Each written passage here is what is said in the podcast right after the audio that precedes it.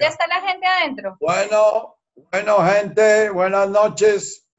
Ya me, ya me les dieron entrada.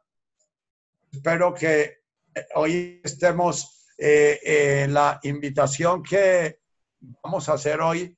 Es que ojalá se puedan tomar el espacio de estar presentes y que este, aunque no los estemos viendo por, por sus pantallas ni los estemos oyendo, que ustedes eh, aprovechen para estar como si estuvieran en el grupo de meditación del consultorio, ¿no? Que no se estén parando y sentando. En el grupo de meditación del consultorio, entonces acerquen queso y pitos y todos esos cosas que comemos en el consultorio para no tenerse que estar parando y sentando y comer ahí en, enfrente, eh, pero no entren, salgan, entren, salgan.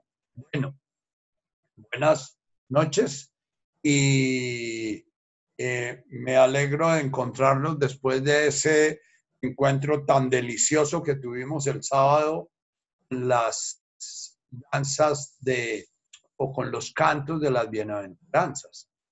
Fue una experiencia muy bella para mí estar en ese espacio que tomó una altura muy deliciosa. Los que, los que no hayan participado en el sábado, todavía está colgado el video o la, el audio de, la sesión con los cantos y todo. Es importante que los que no han participaron, si quieren después seguir la, la onda de este trabajo que estamos haciendo, eh, eh, lo bajen, porque ahí está el sonido y la música de las bienaventuranzas. Eh, el trabajo que vamos eh, que vamos a hacer posteriormente eh, eh, va a ser precisamente con las bienaventuranzas, siguiendo, siguiendo el trabajo del Padre Nuestro. El orden con que aparece en los evangelios, la oración del Padre Nuestro, las bienaventuranzas es distinto. Primero aparece en las bienaventuras, primero aparecen las parábolas del reino. Jesús inicia su predicación en el sermón de, las de la montaña con las parábolas del reino. O sea, comienza a hablar de cuál es el reino que él quiere, él quiere venir a anunciar, la nueva que, que trae. Después de las parábolas del reino, que son unas parábolas muy sencillas, pero muy bellas, eh, eh, habla, eh, nombra las bienaventuranzas y después de las bienaventuranzas ya menciona la oración que venimos trabajando desde hace varios grupos, que es lo que llamamos el Avum Guashmaya o el Padre Nuestro. El, esta oración, como venimos viendo, es un conjunto de sonidos invitan a un estado de conciencia determinado. No es como nuestro lenguaje comunica eh, directamente símbolos que generan conceptos y generan ideas. Eh, este tipo de lenguaje es como un poco como los mantras, eh, en donde se menciona, se resuena y se resuena y se resuena un sonido al cual se le pueden dar muchísimos significados. Si ustedes oyen, eh, eh, preguntan qué significa un gate, gate, pragate, prasangate, bodhisvaha, bodhisoja, eh, van a encontrar 90, 100 traducciones distintas y cada traducción va a ser diferente de acuerdo a lo que quiere comunicar el que está comunicando ese sonido de acuerdo a lo que quiere invitar el que está comunicando el sonido y de acuerdo a lo que está buscando el que oye. Porque estos sonidos significantes no se han concretado en un significado más concreto como en nuestros lenguajes ya elaborados, eh, son sonidos que cada uno de los que los está oyendo, pues lo está oyendo a su manera y está interpretando cosas para sí. Por eso, eh, para mí es tan importante que ustedes, en los que están asistiendo a, este, a esta reflexión sobre el Padre Nuestro, a esta meditación, permitan ir sonando con estos sonidos. No, se, no se teman de pronunciarlos mal y teman eh, en la pronunciación.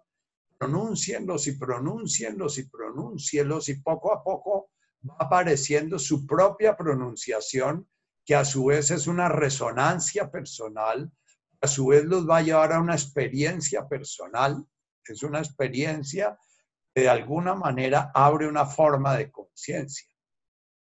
Eh, parte del trabajo que estamos haciendo es salirnos de nuestra cabeza occidental en la cual vemos que conciencia significa mente. Conciencia es una cosa que abarca mucho más que la mente. Uno puede comprender lógicamente algo, comprender analógicamente algo y después tener un tipo de comprensión es mucho más amplia, es tan amplia, muy posiblemente no se puede comunicar con palabras.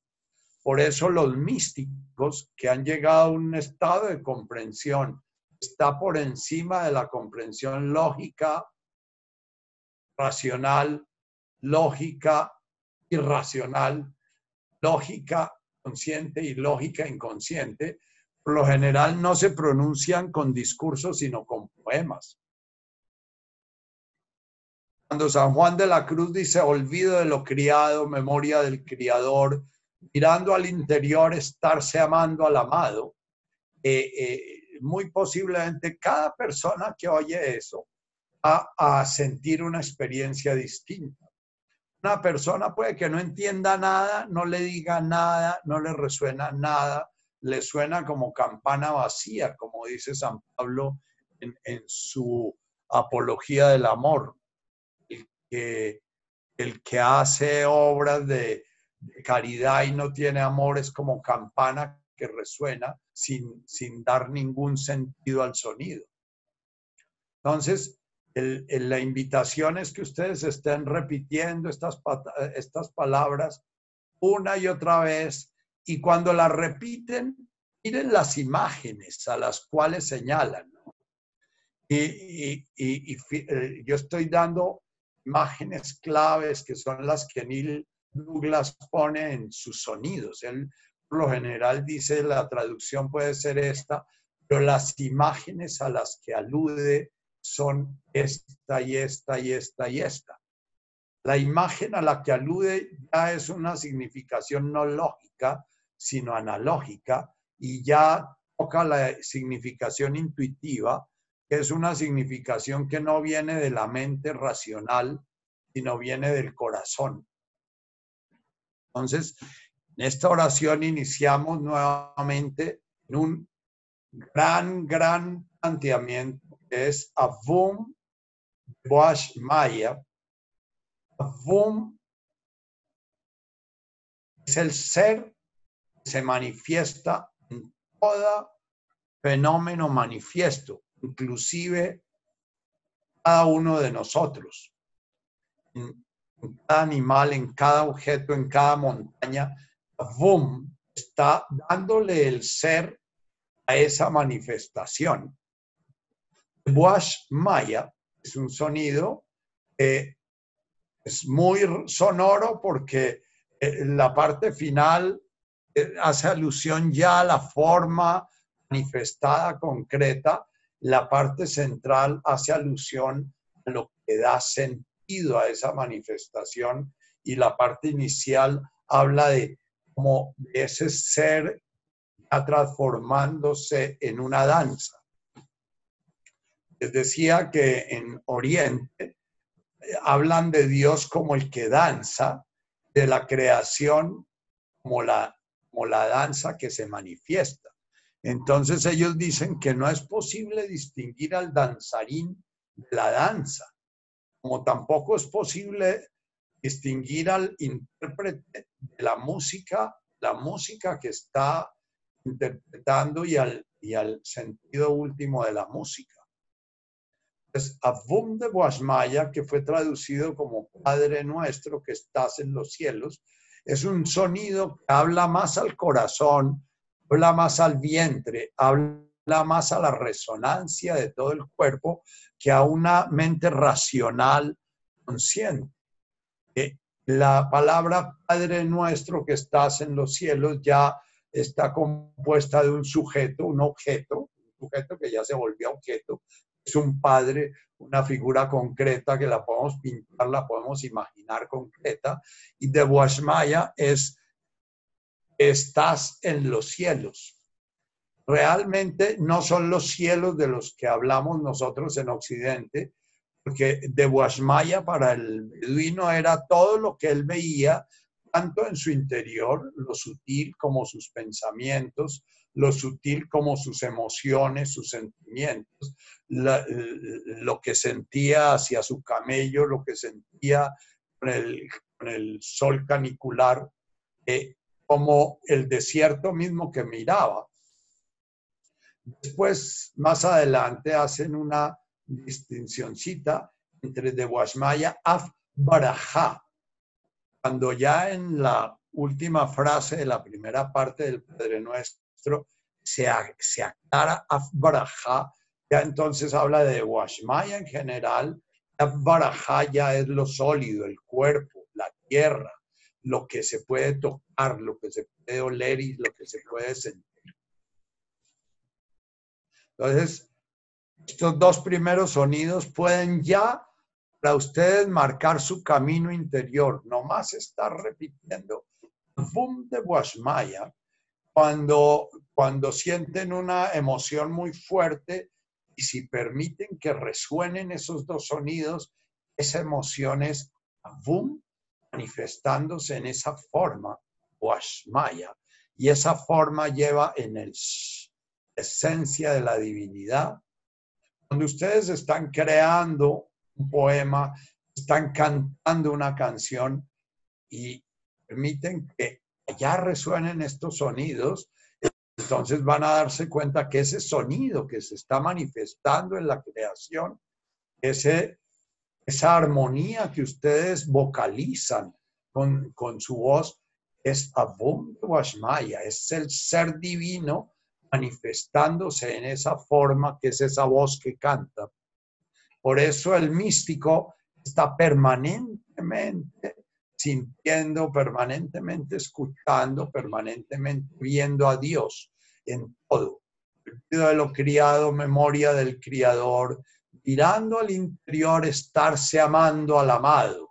El místico es el que ha encontrado la realización de Avum Washmaya, el que en cada respiración, en cada palabra que pronuncia, en cada comida que come, está presintiendo la presencia divina manifestándose a través de su propia existencia.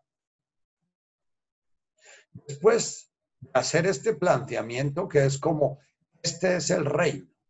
El reino del que les vengo a hablar es el reino en el cual podemos contemplar a Dios, a la divinidad, la ja, la.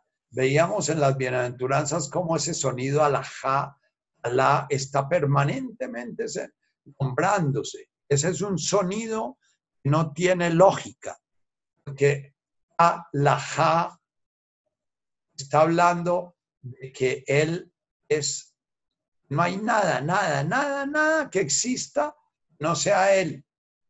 La definición de la divinidad para ellos, por eso era el nombrable, el no representable. Para, eh, para los beduinos no era posible hacer una imagen de Dios, ni era posible hacer una imagen del Espíritu, porque, porque si se hacía una imagen inmediatamente dejaba de ser Alá o Alajá pasaba a ser algo concreto. Alajá Alá, hay absolutamente nada, nada no sea Él.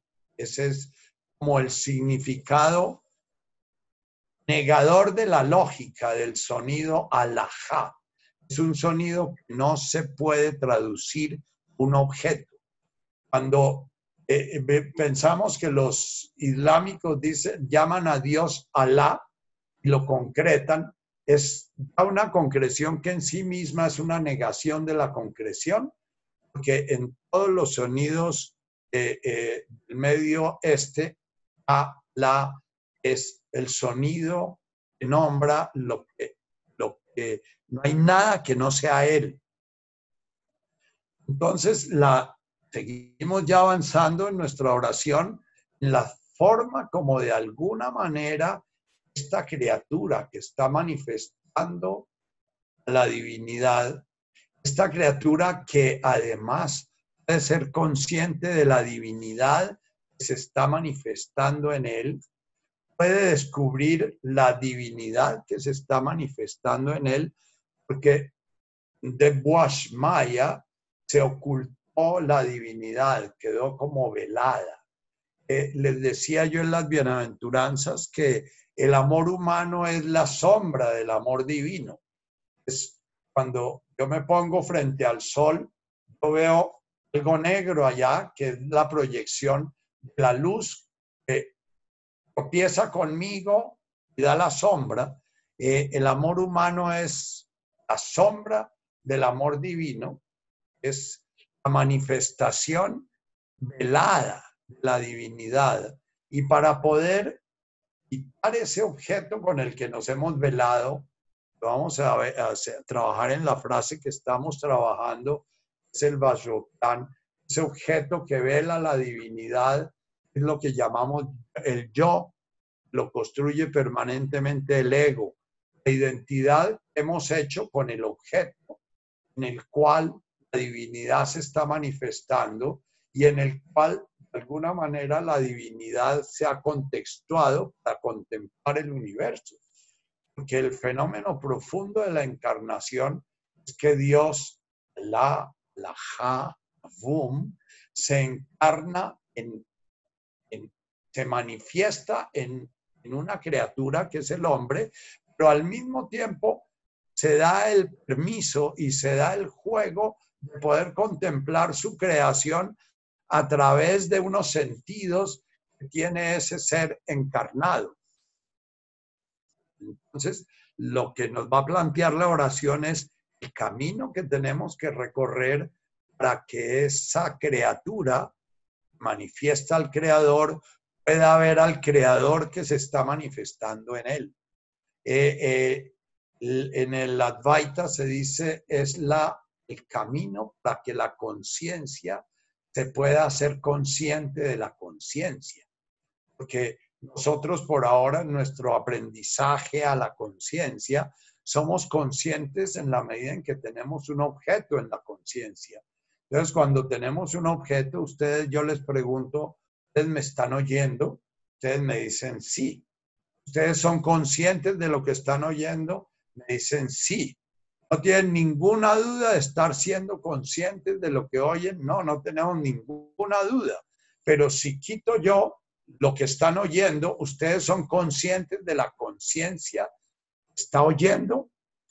Ahí ya es el camino que invita a Jesús a ser consciente de la conciencia que se está manifestando y ser consciente de la conciencia que contempla la conciencia manifestada. Entonces nos habla de que tenemos que silenciar un poco la mente, silenciar las sensaciones, silenciar las emociones para ir al origen, para ir a contemplar al que contempla.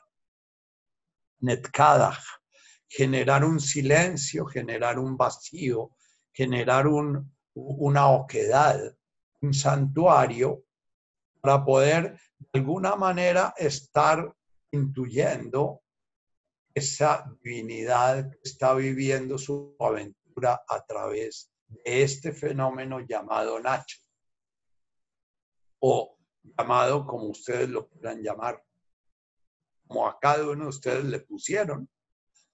Bien, el tema del es, seguimos en la progresión. Gran parte de la confusión que hizo esta criatura es que creó una imagen de sí misma separada del universo que lo rodea y al mismo tiempo creó la ilusión de que ella es la que crea su vida y de que ella es la que crea lo que, lo que se llama su voluntad. entonces que ella es la que decide si se casa, si no se casa, ella es la que decide si está sola o tiene compañía, que ella es la que decide si tiene hijos o no tiene hijos, que ella es la que decide si hace la guerra o hace el amor, que ella es la que decide, o sea, la ilusión de la libertad. Esa ilusión de la libertad, el ego la utiliza permanentemente para afirmarse como separado. Y en esa afirmación de yo soy separado y distinto del, del universo completo, yo soy una hoja puede hacer lo que me da la gana y el árbol no tiene nada que ver conmigo. A mí el árbol no me determina mi manifestación. Yo decido qué hago con mi vida, yo decido si hago fotosíntesis o no hago fotosíntesis, yo decido si le entrego el resultado de mi fotosíntesis al árbol o no se lo entrego y yo decido si recibo o no recibo. Yo decido si soy anoréxico de vida o si soy, o si soy bulímico, si, si voy a ser codicioso o no. Esa es una gran ilusión que comenzamos a crear desde que tenemos uno o dos añitos. Comenzamos a decir no, no, no, porque diciendo no sentimos que nos separamos y que somos distintos de mamá y distintos de papá y distintos de nuestros hermanitos. ¿Por qué? Preguntaba eh, la tatica la vez pasada, por qué se tiene que dar este enredo tan, tan, profundo, por qué se tiene que dar esta, este perdernos en, en esa ilusión de, de un ser nosotros mismos distintos de, del universo y de un creer que tenemos una voluntad propia que puede independizarse del universo. ¿Por qué nos creemos como electrones que pueden decidir la órbita en la cual van a orbitar y no sencillamente recibir la información del universo en donde orbitamos, contemplar esa órbita gozosos, ¿ya? Eh, ¿Qué se da eso? Eh, en las teologías y en las filosofías occidentales se llamó el problema del mal. En las eh, eh cosmovisiones orientales se llamó el problema de la ignorancia, porque en las cosmovisiones orientales eso lo llaman ellos maya. Ellos dicen todo eso que vemos nosotros como terriblemente malo y que vemos malo que el Hitler mate gente, y vemos mala la injusticia humana y vemos malo que nos, nos traicionen y vemos malo que todo eso es un juego ilusorio en, el cual el ego construye y reconstruye y reconstruye su ilusión de separación. Y que solamente cuando comenzamos a intuir que todo es un juego, todo es una tomadera de pelo, comenzamos a dejar de usar el maya para tejer nuestra certeza de separación. En el, en el, en el occidente se le achaca eh, ese sufrimiento, en el oriente se le achaca el sufrimiento a que nosotros no vivimos la realidad tal como es, sino que vivimos creando una realidad en la cual podemos no enfermar, podemos no morir, podemos no ser abandonados, podemos, podemos eh, no tener hambre, podemos estar siempre contentos, podemos estar siempre, siempre satisfechos, podemos mantenernos afirmándonos a nosotros mismos todo el tiempo. En Oriente dicen, no, sencillamente caímos en la ignorancia. Ese caer en la ignorancia es porque en un momento determinado nos identificamos con la forma en la cual nos manifestamos y no nos dimos cuenta que no éramos esa forma, no éramos la conciencia en la cual se da esa forma y que el camino de desidentificarnos es el regreso a casa, es la forma como ellos llaman el camino del despertar de la conciencia. En Occidente se habló del pecado y del pecado original y se creó una fábula que fue la fábula del del, conocimiento del bien y del mal en el paraíso, que Dios había prohibido a las criaturas conocer el conocimiento.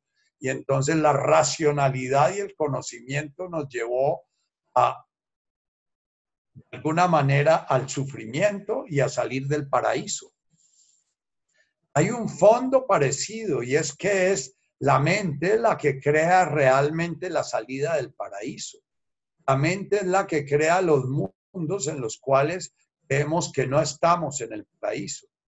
La, eh, pero la forma como trabajamos en Occidente fue creer que esa culpa debería ser redimida y esa culpa era una, un pecado que tenía que ser purgado y que había un Dios que estaba muy ofendido porque lo habían desobedecido y ese Dios, la única manera de perdonar ese, esa enorme ofensa que le habían hecho por desobedecerlo, era mandando a su hijo y para que, que, se sacrificara por todos los demás seres eh, eh, para purificarlos de la culpa que habíamos heredado.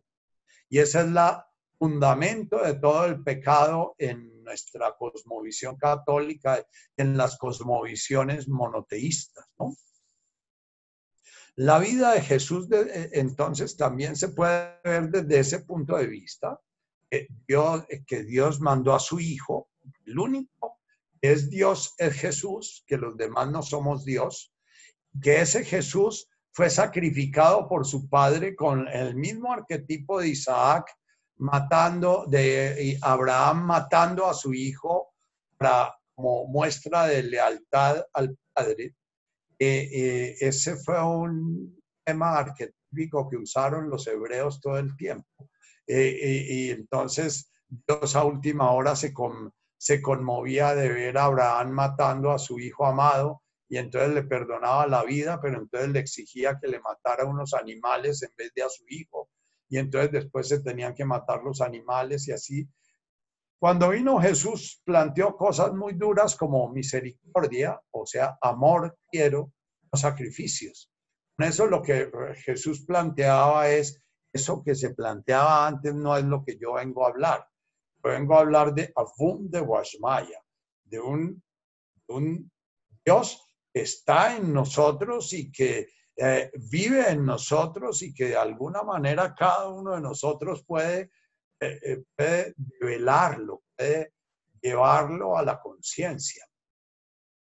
Eh, el viene siendo el resultado de la entrega de nuestra ilusión de voluntad a el orden del universo. Entonces Jesús plantea primero que vaciarse de todas las imágenes que creamos de nosotros mismos, las imágenes que creamos de la realidad, los juicios que hacemos, y después irnos vaciando también de nuestra ilusión de voluntad, de, de creer que realmente nosotros damos sentido a nuestra vida por lo que hacemos. En Vajoclan vamos a trabajar por qué hay vidas quedan mucho más atrapadas en ese hacer como sentido de la vida, como la raza humana en su totalidad, en el hombre posmoderno, ha ido cayendo cada vez más profundamente en ese sentido la vida en el hacer, en el producir. Todos los filósofos modernos están están de alguna manera denunciando cómo el hombre posmoderno perdió su sentido de la vida en su ser y el único sentido que tiene su producción. Porque primero comenzó a través de estos monoteísmos a plantear que el sentido de su vida era lo que él hacía. Y poco a poco, lo que él hacía pasó a ser sentido lo que él tenía. ¿Por qué? Porque lo que se hace una vez que uno lo hace, se desprende de uno y, no es muy estable, mientras que cuando se genera la propiedad privada y se genera la posibilidad de generar una identidad con lo que hacemos y poseemos, o sea, retenemos y producimos, ya de alguna manera nuestra identidad va quedando más fortalecida, más vamos cayendo en más y más ignorancia. Entonces, la evolución de la humanidad no ha sido a nivel masivo, no ha sido a nivel colectivo, hacia el despertar de la conciencia, sino cada vez evolucionamos más en una dirección de confundirnos y confundirnos más. Eh, eh, el planteamiento de Marx, eh, en el cual de alguna manera el hombre se dignifica por su trabajo, es un planteamiento en el cual ya concreta una cosa que es muy, muy católica, muy, muy de la, de la, de la iglesia protestante, es que de alguna manera Dios nos va a premiar por lo que nosotros hacemos o nos va a castigar por lo que dejamos de hacer. Si lo que hicimos lo hicimos mal, nos castigan y si lo hicimos bien, es la, el sentido de ser, es ese primer planteamiento en el cual está el sentido profundo de la existencia en lo que yo soy, yo soy la divinidad manifestándose y contemplándose en ese juego maravilloso de su manifestación en un universo fenoménico, en un universo visible, en un universo de materia, en un universo de, energía, en un universo de fenómenos. Ese juego, personas que logran volver a descubrir su divinidad, lo presencian y lo presencian con un profundo gozo, con un profundo amor, con una gran alegría, como lo que siente cualquier ser humano cuando es deslumbrado por la manifestación de la divinidad en una obra muy, muy bella, que se lo conmueve, lo lleva hasta el llanto de felicidad interior.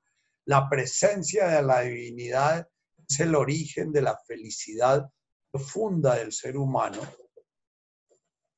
Como hemos ido derivando en esa línea de cada vez somos más el hacer y ese hacer va a ir derivando, somos más el tener.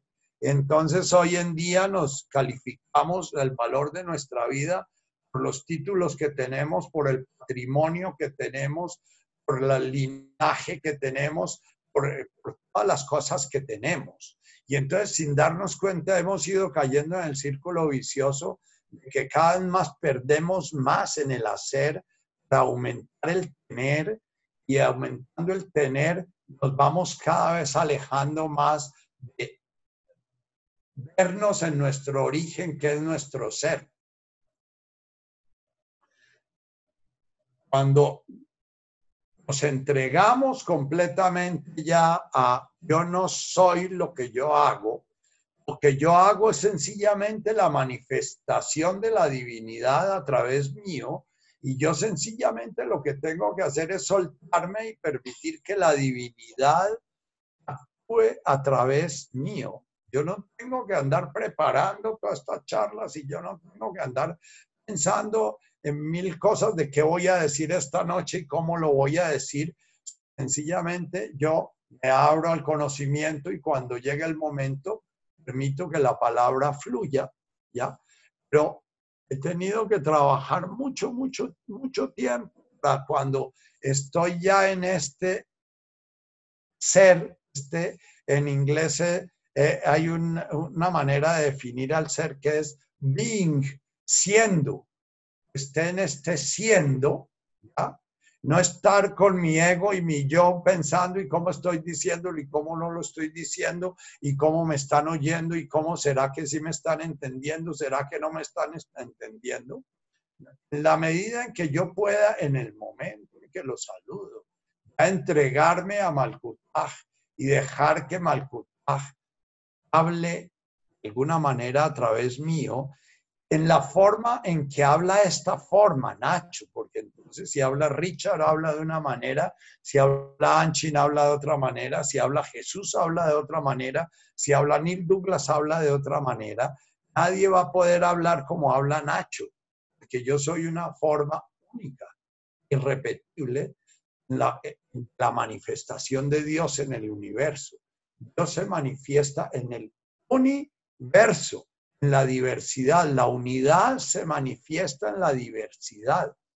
Entonces, mi palabra es en una forma concreta y mi forma de invitar a esta experiencia de presenciar la unidad es distinta de la que puede tener eh, el pastor protestante o de la que puede tener eh, eh, el Papa Francisco. Cada uno va a buscar un camino distinto. Y esa es otro misterio profundo de la manifestación. La manifestación divina es completamente diversa. No hay un solo camino, no hay un solo dogma, no hay una sola forma de mostrarse. Hay millones de religiones. Si ustedes quieren meterse a estudiar la, enorme, enorme diversidad de, de religiones que ha habido en la conciencia humana, son infinitas. La iglesia se la pasó todo el tiempo excomulgando gente, que desde el siglo I comenzó a ver cada persona que oía el Evangelio lo interpretaba de una manera distinta, pero entonces la iglesia comenzó a tener la necesidad de crear una sola doctrina y, la historia de la iglesia es la historia de la excomunión, la diversidad, porque la iglesia tuvo la utopía de ser una tanta católica, significa universal, y apostólica, o sea que tiene que convertir a todos los demás seres humanos a la unidad de, su doctrina, ¿no? Esta verdad se manifiesta en el hinduismo, se manifiesta en el budismo, se manifiesta en el tantrismo, se manifiesta en el tamanismo, se manifiesta el taita que nunca había oído, hoy en día habla del evangelio y, reza las oraciones cuando nos da Yahé, pero porque él tiene una visión a la cual le prestamos el lenguaje del catolicismo y si él no usaba ese lenguaje de golpe, lo pasaban por la espada. Entonces nuestros indígenas aprendieron a, hablar de su manera de ver el universo la verdad cristiana. Entonces rezan el Padre Nuestro con un fervor infinito, pero en su Padre Nuestro están evocando y sintiendo formas de conciencia completamente distintas a las que sienten los, blancos que están alrededor de ellos recibiendo la toma de Yahé. invocan a Jesús que vuela por los espacios y todas las cosas con una imagen completamente distinta de la de nosotros. Cada ser humano, cada uno de ustedes está recibiendo esta información, la está como inspirando y la está transformando en su propia existencia y en su propia búsqueda de camino de conciencia. Vuelvo a repetir algo que decía Buda, si encuentras un Buda, mátalo. Es lo que quería decir Buda con eso es, no creas que tu realización la conoce a otra persona, que esa persona te va a decir cómo hacerlo. Esa persona puede decirte qué ha hecho él su camino y es lo que yo hago con ustedes. Yo encontré esta oración, esta oración comenzó a resonar en mí yo había leído el Evangelio, había leído las escrituras, las había estudiado y me había perdido de ellas porque no me decían nada.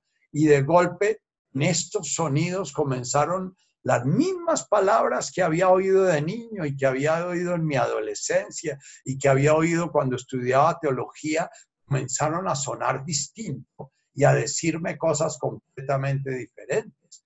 Y eso es lo que hago con ustedes, hablarle la forma diferente como yo hoy en día las oigo.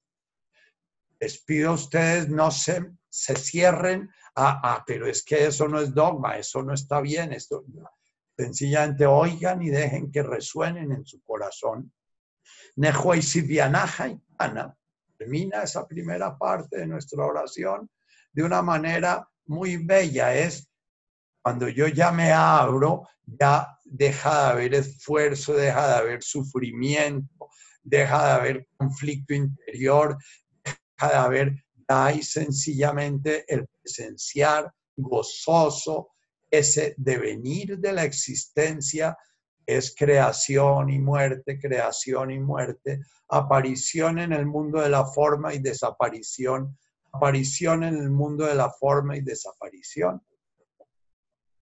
Si ustedes ven los, los programas esos sobre la Tierra y el cosmos y el universo, van a ver que todo el tiempo es aparición y desaparición, aparición y desaparición, un balance entre la materia negra y la materia visible, un balance entre los agujeros negros y, y las supernovas y las estrellas. Todo el tiempo es aparición y desaparición. Y toda galaxia hoy en día ya se sabe que tiene su gran agujero negro en la mitad. Todo lo que se manifiesta de alguna manera se aniquila.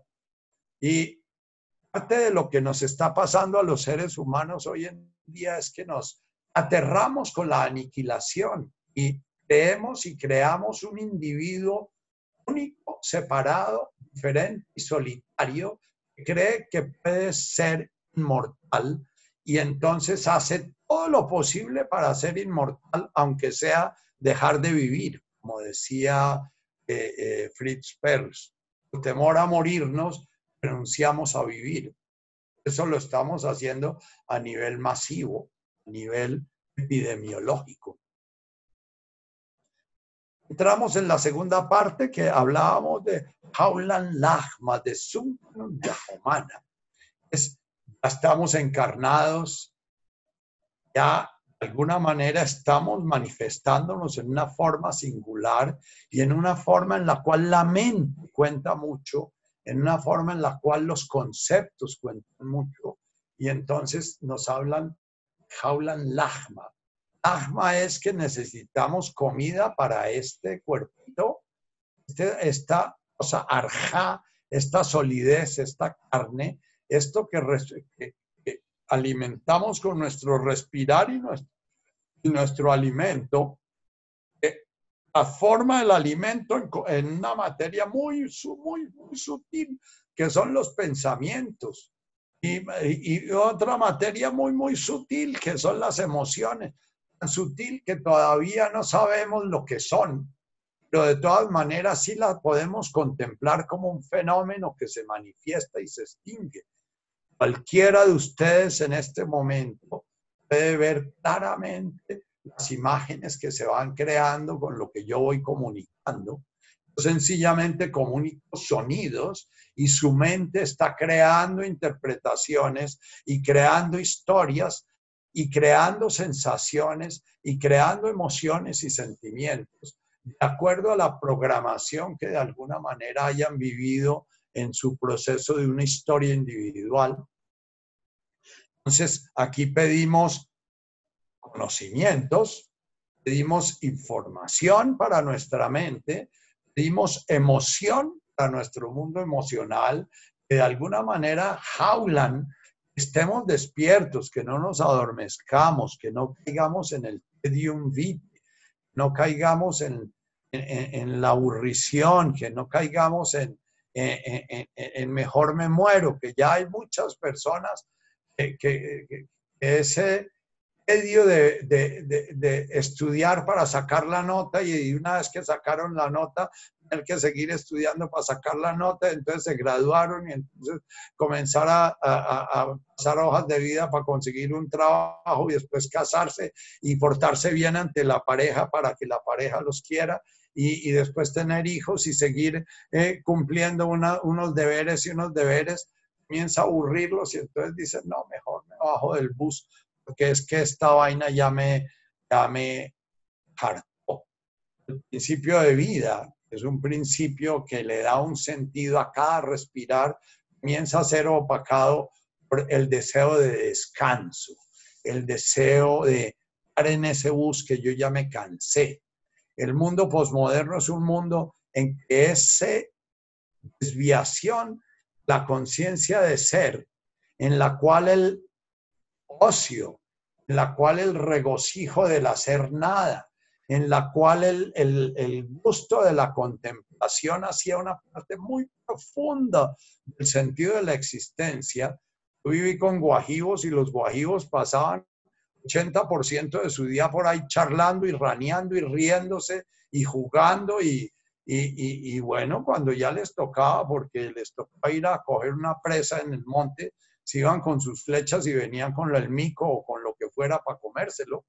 Y, bueno, las mujeres, aunque sembraban, el, que ellas eran las que sembraban y trabajaban en el campo, ellas trabajaban un rato, pero el resto se la pasaban. Uno llegaba a esos pueblos guajivos y eso era una algarabía y todos se reían del doctor que era bruto y les parecía, eh, y se paraban a ver qué era lo que uno hacía y podían durar tres horas mirándolo a uno sentados, eh, y si uno se sentaba a leer, se sentaban a mirarlo a uno leer y les parecía simpaticísimo el doctor mirando un libro, porque, y eso era una forma de vivir de ellos, y era una forma de gocetearse la vida.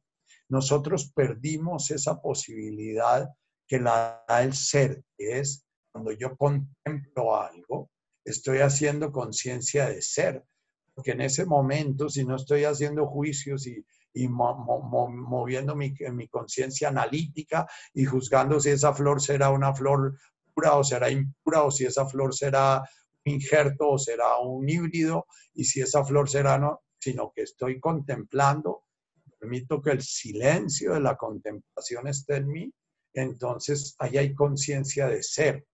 El ser humano posmoderno tiene una cosa que ya la describía eh, eh, Rob Carvalho como el cansancio de la vida.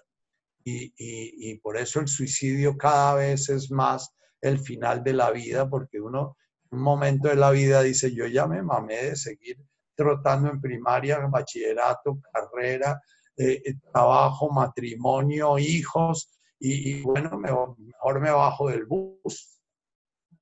Que ese hacer permanentemente va generando consumo, porque entonces del hacer se pasó al poseer, pero del poseer se pasó a que el mismo poseer ya perdía sentido, entonces se pasó al chopinar, es que lo que poseo ni siquiera lo gozo, sino que tengo que consumir, y entonces una vez que compro ya desecho, porque ya eh, el comprar mismo da el significado, pero ya ese es un hacer tan deteriorado, ni siquiera da sentido a la materia que de alguna manera compramos para que le dé sentido a nuestra vida.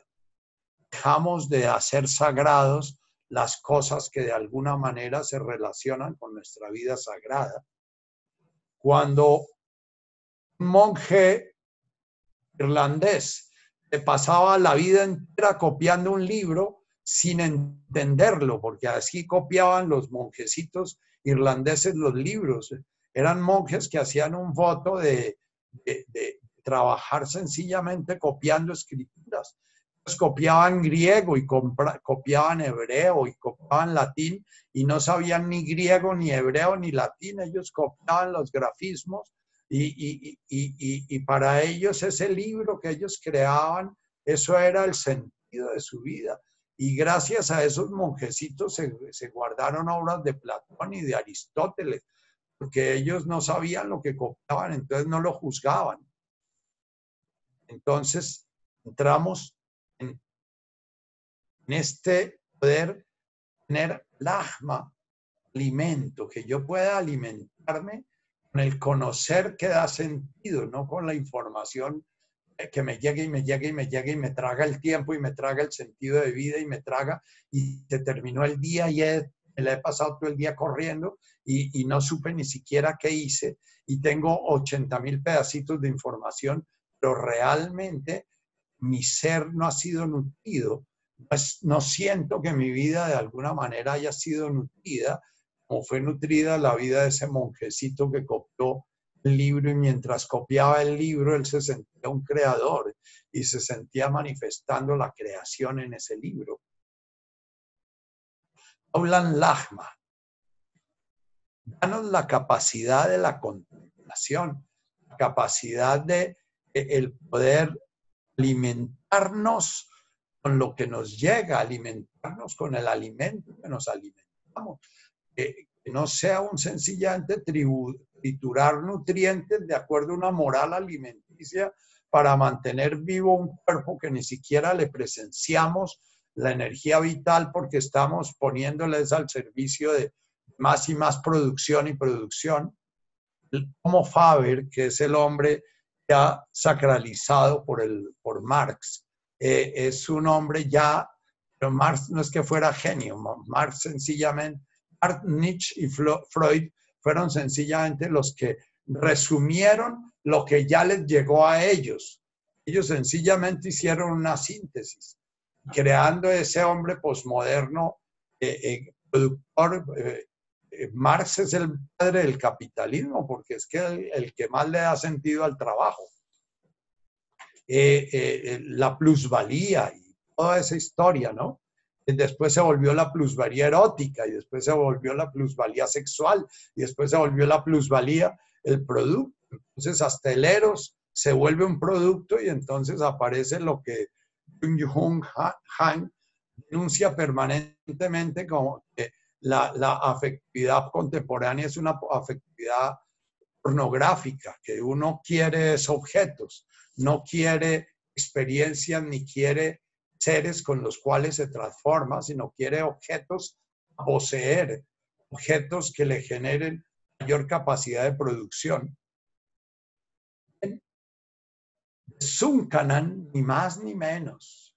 Entramos en esa segunda etapa de la oración. Eh, eh, eh, en el primer paso es danos el conocimiento, la vitalidad, la energía para nuestro cuerpo, para que podamos tener el tiempo suficiente para poder develar, para poder descubrir el, para qué nacimos. Nuestra, nuestra filosofía moderna es una filosofía que es muy profunda, pero siempre se tropieza con, con lo que Nicolás Gómez Dávila reflejaba como eh, oscilando entre la decepción y la quimera, la privación invencible y la posesión nugatoria, el acto humano no tiene logro. Lo imposible que nos seduce nos repele, lo posible que nos espera nos hastía. Más adelante dice, la conciencia, por tanto, es la forma como la existencia realiza su fracaso. La existencia no tiene su sentido en la existencia misma, sino en la conciencia que presencia la existencia. Entonces, si buscamos el sentido de la existencia en el producto de la existencia, entonces la existencia del señor Bill Gates tiene mucho sentido, pero la existencia del 99% de los seres humanos no tiene sentido. Aulan Lachma de Sunkanan. Permítenos poder aprender a contentarnos, que que tengamos lo que necesitamos y que estemos tan presentes en nosotros mismos, al encontrar lo que necesitamos, nos realicemos y nos transformemos con eso que necesitamos. que de alguna manera lo que consumimos sea para el servicio de la conciencia, no, para que se desperdicie en la cloaca del río Bogotá, que, ni siquiera sirve de abono. lo que consumimos intelectualmente, lo que consumimos emocionalmente, lo que consumimos eh, eh, eh, físicamente, biológicamente, sirva para que se transforme en conciencia. Y estábamos trabajando el Vashvoklan, Vashvoklan. Es, bueno, está esa sombra en, en la cual la luz se proyecta, nos nosotros estamos viendo la sombra. Entonces, la luz es comprensiva, servicial, la perdona todo, lo acepta todo, no lleva cuenta, siempre cree, siempre confía, reclama, no exige, no elige, no juzga, etc. La sombra juzga, elige, critica, exige, controla, eh, eh, eh, etc. Porque el amor romántico es exactamente, tiene las cualidades opuestas del amor divino, aunque tiene el sabor del amor divino, tiene el aroma del amor divino. Por eso el amor humano nos, nos encandelilla y cuando nos enamoramos sentimos que vuelve a aparecer el sentido, ese gozo de sentirnos amados y sentirnos amantes. Ese es un gozo infinito hasta cuando nos estrellamos con que vamos a echarle mano a la sombra y la sombra está vacía. Entonces comenzamos a pelear con la sombra porque no es lo que debiera ser. Y es que si tú fueras lo que debiera ser, yo podría ser lo que debiera ser, pero como tú no eres lo que debe ser, yo no puedo ser lo que debo ser. Y esa es la dinámica natural de cualquier relación de pareja, cualquier relación en la cual el ser humano busca el valor divino. El valor divino se encuentra cuando logramos deshacer nuestra conciencia individuada de seres separados y dejamos de buscar que ese amor se proyecte en nosotros, porque ese amor es sencillamente la proyección que estamos nosotros haciendo de la luz que anhelamos. Entonces siempre es negativo.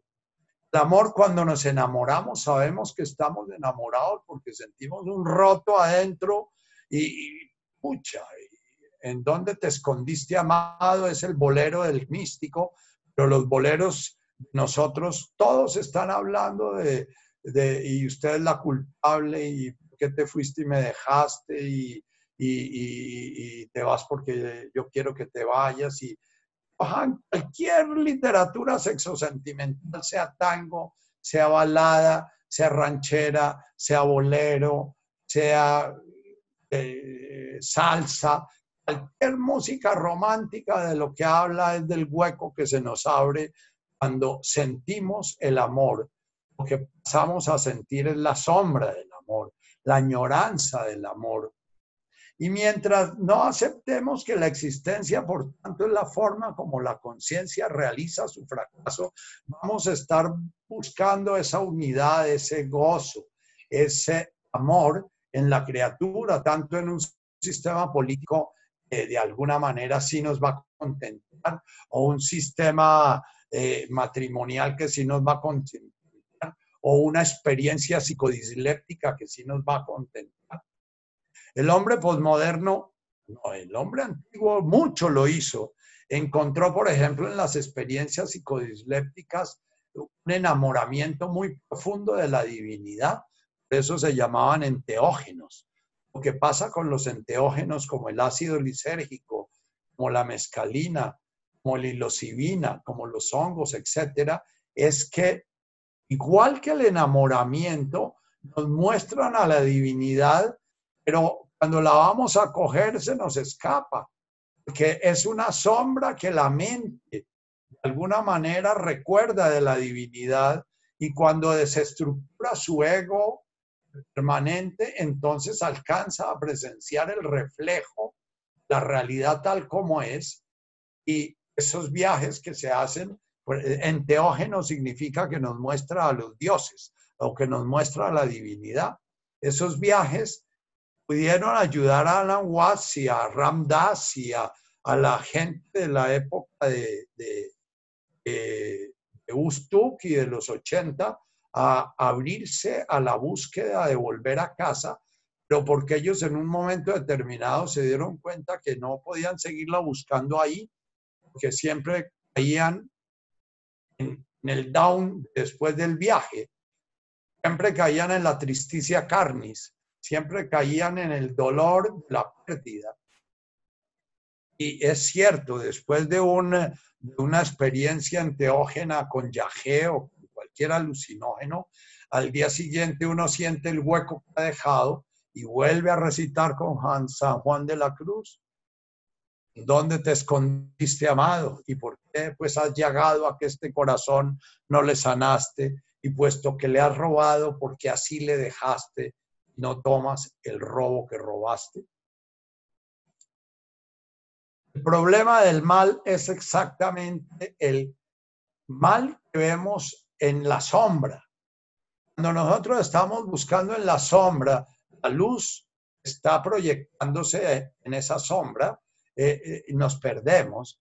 Pero es necesario hacer el camino de ir hacia la sombra una y otra y otra vez, buscar en el amor humano, en la belleza humana, en, la estética, eh, en, el orden humano, en, en la armonía humana, buscar ese sentido último del universo armónico, eh, para un día descubrir mi reino no es de este mundo y que es necesario Vashvoktan, es necesario Netkada, es necesario acordarnos que no puedo ver la luz porque estoy mirando al objeto que precisamente me tranca la luz. Estoy mirando, estoy enamorado del objeto que precisamente obstaculiza la presencia de la luz. Sé que se ha hablado mucho del amor humano y que los, y que los sufis y, los místicos sufis usaron la imagen del amor humano como la imagen del alma que busca a su amado. Y ustedes en Rumi encuentran unas imágenes bellas, pueden ser perfectamente imágenes de amor humano. Pero cuando Rumi las pronuncia, él ya sabe que no está hablando del amor humano, sino que sabe que está hablando de la luz que nos lleva a oler, a saborear, olfatear, a intuir el amor humano. En, en, el yoga tántrico se dice que el orgasmo es el único espacio donde la divinidad quedó manifiesta en el mundo denso de la materia, en el mundo denso del animal, y que el momento del orgasmo es un momento en que la materia se diviniza. Y por eso dice Osho, vivimos persiguiendo el orgasmo sin darnos cuenta que es exactamente lo mismo que un viaje psicodisléptico, lo mismo que un enteógeno. Nos muestra la divinidad y se nos escapa. Y entonces quedamos como Rafael Pombo diciendo, el recuerdo del placer es el dolor de la ausencia, su ausencia. Nos duele en su presencia el tenerlo que perder. Y tan hábil es el hombre para padecer y tan débil para gozar que llora su propio placer cuando no haya que llorar. Es sonar muy tenebrosa esta espiritualidad, pero es una espiritualidad que la planteó Jesús y en toda su enseñanza estuvo repitiendo permanentemente, mi reino se realiza en este mundo, mi reino está en este mundo, mi reino se está manifestando en este mundo, pero no es de este mundo. Y eso no lo entendió la iglesia porque la iglesia creó una institución de este mundo. Y eso no lo entiende la mayoría de las religiones porque siempre se quedan en este mundo. Eso no lo entendió Camilo cuando cogió el fusil para crear en este mundo el reino de Dios. Eso no lo entendió la teología de la liberación cuando planteó que primero tocaba sacar al hombre de su miseria humana para después ofrecerle el reino divino. La miseria humana es un camino a descubrir el reino de Dios y ese es el camino del que hablamos el sábado en las bienaventuranzas. Lauile, bienaventurado el que está desgarrado en su interior. Asboclán, ¿cómo hacemos para comenzar a desmenuzar esa sombra esa sombra que de alguna manera nos está tapando la luz. Primero, primero comprendiendo, entender que esa no es la luz, esa sombra de alguna manera nos habla de la luz, pero no es la luz. Así como cuando yo hago un viaje de ácido y me encuentro realizado en la divinidad, pero cuando salgo del viaje de ácido medio loquito y todo confundido, tengo que acordarme de golpe, si me quedo buscando la luz ahí, cada vez se me va a perder más la luz. ¿ah? Eh, en el camino que hace don Juan a Carlos Castaneda, lo inicia con enteógenos, pero después le dice el camino del guerrero no puede usar plantas, porque las plantas lo despistan. El camino del guerrero se hace sin plantas yo le mostré las plantas para que viera es lo que se puede eh, descubrir, pero eh, es como mostrarle por la ventana el paisaje, pero, usted está en un edificio de 20 pisos, si se quiere tirar al paisaje se mata. El que quiere agarrar desde el fenómeno, la divinidad se enloquece, no le cabe. La locura es un poquito eso, es la intuición o la irrupción de la realidad divina un ego que todavía no ha podido amansarse para recibirla. Entonces, Ashboklan es comenzar a descubrir que esa sombra la construyo yo mismo. No la construye ni mi amada, no la construye las ilusiones que me venden, sino que la construyo yo mismo. La construyo construyendo mi solidez, construyendo mi individualidad, y entonces comienzo a darme cuenta, por muchos caminos, la, la psicología es un camino para abrirnos a la comprensión de cómo creamos solidez, cómo creamos la ilusión de ese yo. Entonces, puede haber caminos, por ejemplo, como la mandala del ser, la cual nos habla Richard, y, la va a trabajar en su taller, en la cual nos muestra cómo el, el ego de alguna manera anda siempre creando imágenes de sí mismo, imágenes de los otros. No, no ve al otro ni se ve a sí mismo, sino crea imágenes de sí mismo e imágenes de los otros y las crea proyectándose al pasado y proyectándose al futuro. Y entonces él plantea que hay aquí una mandala, que es donde estamos circulando en la imagen de nosotros mismos, pero que en la mitad está el aquí el ahora, el now. Y que en la mitad, si nos pasamos a la mitad, se dejan de crear imágenes. Que nos pasamos a la mitad y cómo nos pasamos a la mitad. Todas las enseñanzas, absolutamente todas, el budismo, el hinduismo, el tantrismo, el advaita, todas las enseñanzas místicas arrancan de que no es posible iniciar el camino de disolver el ego, de disolver el yo que construye el ego, si no dejamos de visitar el pasado y el futuro. Pero el ego es doctor en pasado y en futuro, porque para eso se hizo el ego. El ego se hizo para crear una representación de la realidad en el pasado y proyectarla al futuro. Para eso se hizo y eso nos dio un enorme poder sobre las demás criaturas. Pero al mismo tiempo, ese ego preguntaba a otra persona la, ¿para qué se usa el ego en la vida adulta? El ego en la vida adulta es indispensable. Si no tenemos el ego bien organizado, ni sabemos dónde mercar, ni sabemos cómo ganarnos la comida, ni sabemos cómo pero al mismo tiempo el ego en la edad adulta es absolutamente inoficioso, porque el ego en la edad adulta no está al servicio de mercar y ver cómo me gano el pan que necesito, el que no necesito, y cómo me gano la posibilidad de construir un techo y un lecho una mesa que me dé una cierta permanencia a este cuerpo. Ese ego está muy bien, pero el ego que no sirve para nada es el que busca reconocimiento, valoración, si me quieren, si me miran bien, si es que soy importante para, si es que me nombraron en, el que pone el like en el, Facebook o el like en Instagram y mira a ver si le miraron su like o no le miraron su like, porque si yo pongo un like, es yo te doy reconocimiento para que me des reconocimiento. Los youtubers son unos maestros en estar gastando gran parte de su día viendo a ver quién les puso like y mandándoles alguna señal para que se den cuenta que su like sí fue mirado. ¿Por qué? Porque si no dan retroalimentación, entonces los dejan de mirar.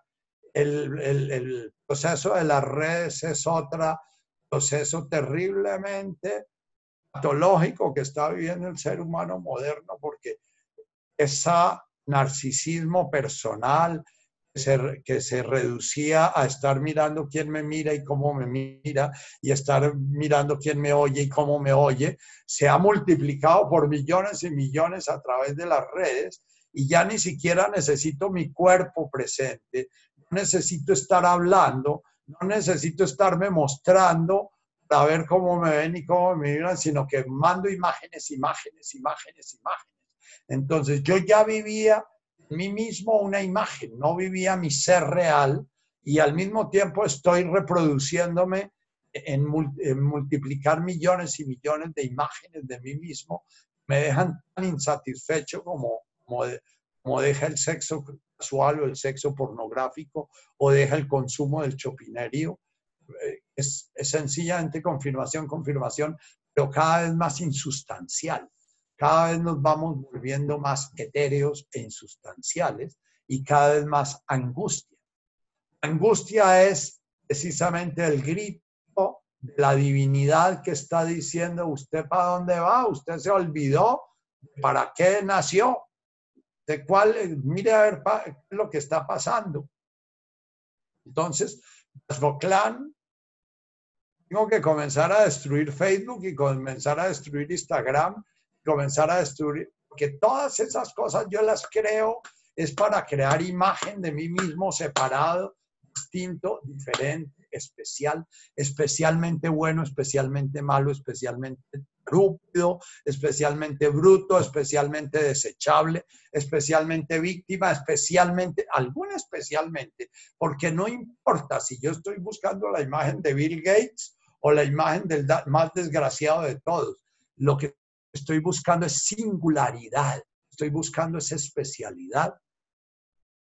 El hombre posmoderno dejó de buscar el hacer, después dejó de buscar el producir y hoy en día lo que le venden es singularidad. Para esa singularidad se tatúa y se pone piercings y se pone y usa ropas raras y se rompe los pantalones y compra para sentirse que no es igual a los demás. Y entre más singular busca ser más iguales, eh, eh, él es más igual a los iguales porque todos están buscando esa misma singularidad. Entonces esa singularidad nos deja más y más vacío. Es como estar mirando cada vez más hacia la sombra, la cual estoy proyectándome, en lugar de comenzar a ver cómo quito las nubes me están tapando la visión del universo completo, es quedarme encerrado entre la habitación mirando mi mesita anoche porque no pude ver las Pleiades, ¿ya?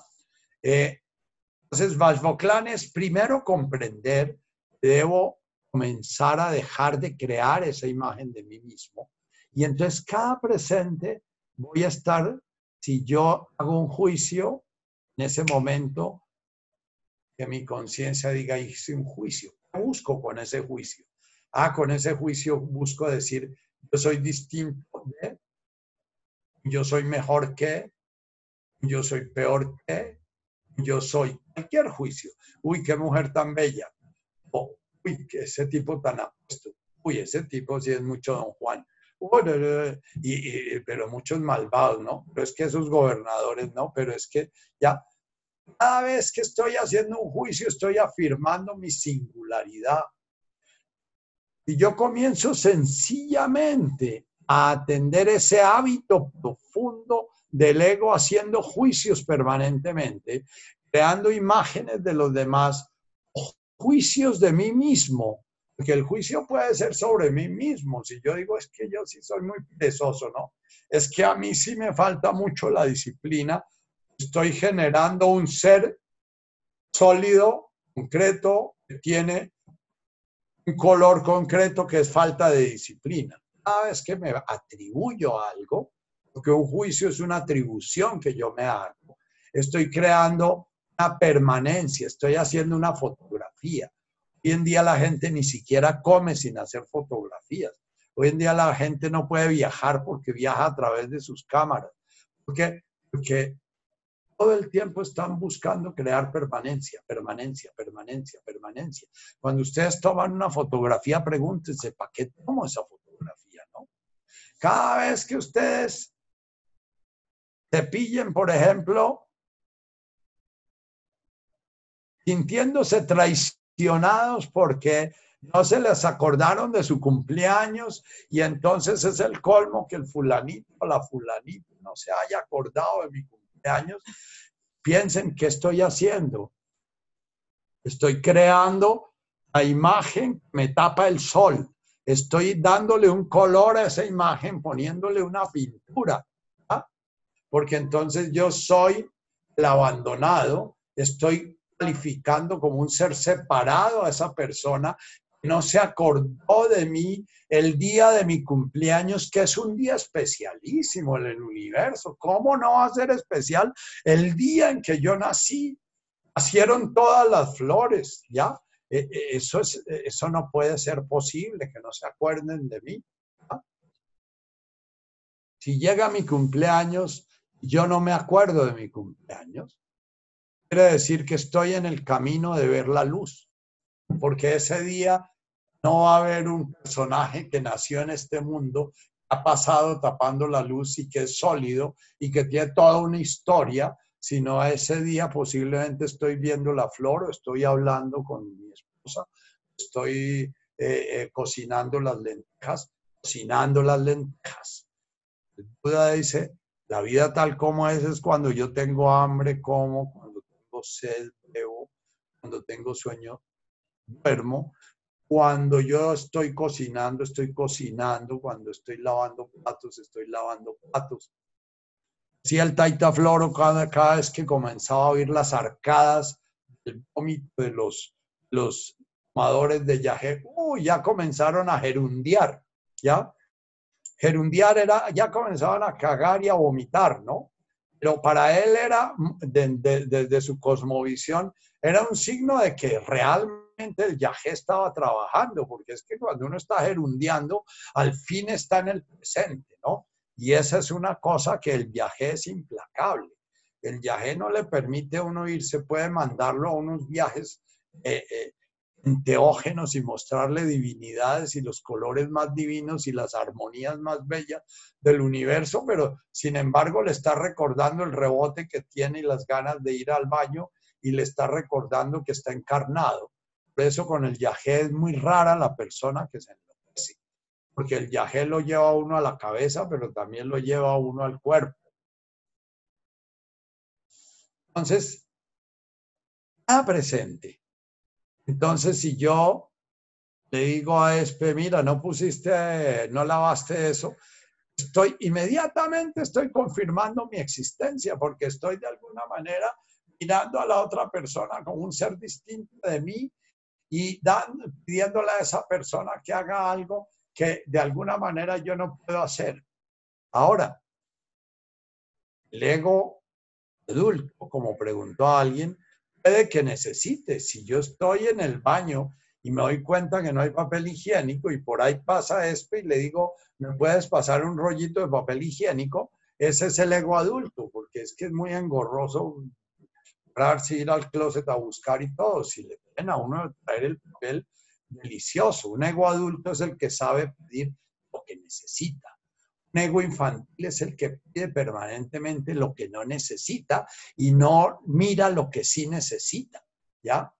Eh, la persona que tiene el amante que, que, la adora o que lo adora y, está dispuesto a todo, pero todo el tiempo está pidiéndole que pelee con la otra porque es que porque si tiene otra no, yo le digo, pues no sé lo que está teniendo. No, pero es que si tiene otra, pues, pues cuando esté con él, esté con él, o cuando esté con ella, esté con ella. No esté ausente de donde está, pensando en la otra que no está. ¿ah? El amor romántico se caracteriza por nunca estar presente. El amor romántico, siempre cuando estamos en presente, estamos construyendo un futuro Siempre cuando estamos en presente estamos tratando de tejer un lazo. Entonces, en última, entre nosotros, ¿qué es lo que hay? Es la pregunta típica del amor romántico, ¿no? Si pudiéramos vivir en absoluto presente, el amor romántico sería una de las experiencias más destruidoras de esa imagen sólida que creamos porque en el amor romántico aparecen los celos, la envidia, eh, la posesividad, el control, la soberbia, el orgullo, todos los instrumentos que utiliza el ego para estar construyendo yo. Entonces, en el amor romántico, permanentemente el ego se está tropezando eh, eh, con, con, las trampas que él mismo se pone. Por eso, yo planteo muchas veces la relación de pareja es una de las experiencias más valiosas en el trabajo de la conciencia. ¿Por qué? Porque es una experiencia en la cual permanentemente el ego es puesto a prueba, permanentemente es frustrado. Pero cuando el ego es frustrado, si no tratamos de cambiar al otro ego, que es lo que hacemos normalmente, comenzamos a joder al otro, a pedirle al otro que cambie, es que si tú fueras como debiera ser, es que si tú pelearas con el otro, es que si tú no tuvieras eh, un marido o si no tuvieras amante, es que si tú fueras fiel, es que si tú fueras, y es que si tú fueras, si yo puedo soportar la herida narcisista de ver que la persona de la cual me enamoro, que es la persona que está reemplazando a mi madre, la persona que está recordándome la herida original. Esa persona mire a otro lado y sentir el dolor de ausencia que me recuerda del dolor de ausencia de mi madre y comprender ese dolor de ausencia y permanecer lauile, permanecer ahí, plantado, sintiendo ese dolor profundo que me desgarra, sin salirle corriendo, en el momento en que yo ya soporte eso porque estoy anclado en mi respiración, porque he decidido que no le salgo corriendo a eso, ni matando a mi mujer, ni queriendo que cambie, ni pidiéndole pruebas de fidelidad, ni exigiéndole cosas sencillamente, me quedo quieto. Quieto ahí, sintiendo cómo me desgarro, voy a ir a mis orígenes para ir viendo cómo es de ilusoria esa ilusión de un yo sólido y de un yo. En el momento en que ese yo sólido se desvanece, la luz penetra. Ahora, el ego rápidamente se monta y vuelve a montar rápidamente nubes que tapen el sol y vuelve a montar objetos que tapen el sol. ¿ah? Y entonces el ego, nosotros tenemos que verlo con mucho cariño, pero comenzar a ver, contemplarlo, viendo cómo construye yo. Es como una, como una como una larva que está construyendo su capullo para estar rodeado, rodeado de oscuridad, para hacer su metamorfosis. Pero si queremos realmente salir a la luz, tenemos que poder aprender a dejarnos desgarrar. ¿Por qué? Por nuestros miedos. Ah, es que hay un miedo, es una señal. Ahí está el ego construyendo algo.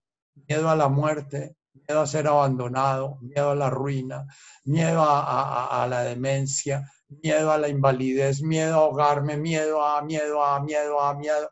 Entonces es poder en la meditación mirar ese miedo, mirarlo bondadosamente, no pelear con él, no decir eso, soy un estúpido porque tengo miedo y es que esto me atrás porque tengo miedo. No, el miedo es el hilo con el ego ha construido el capullo que nos separa la realidad.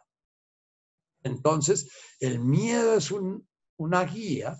Pues, si me estoy contando una historia de mí mismo, la cual me siento profundamente avergonzado, Entonces, eh, eh, eh, me, veo a mí mismo, por ejemplo, haciendo el ridículo con, la mujer que amo y que la mujer que amo entonces me mira con desprecio y yo siento, pues, y, y entonces en ese momento cuando siento ese dolor profundo y siento ese desgarro, es quedarme ahí en ese presente respirando y buscando sentir en mi sensorialidad, en mi cuerpo, porque si me voy para la mente comienzo a cantar rancheras y comienzo a cantar boleros y comienzo a cantar tangos, comienzo a recitar y, comienzo a hacer novelas y cosas porque la mente lo que va a construir es más solidez más y más solidez. La mente cuando se pone al servicio del ego está al servicio de construir historias. Eh, Alfonso publicó un videíto muy bello sobre eh, la técnica de Byron Kate, cómo el ego construye historias, construye historias, construye historias, y a través de construir historias va creando solidez. Entonces, como esta autora trabaja invitándonos a mirar las historias y mirar qué pasa en nuestro cuerpo cuando esas historias resuenan. En lugar de quedarnos con la historia, siguiendo con la historia, construyendo con la historia, es ir al cuerpo. Posiblemente lo que Kate dice, que resuena la historia.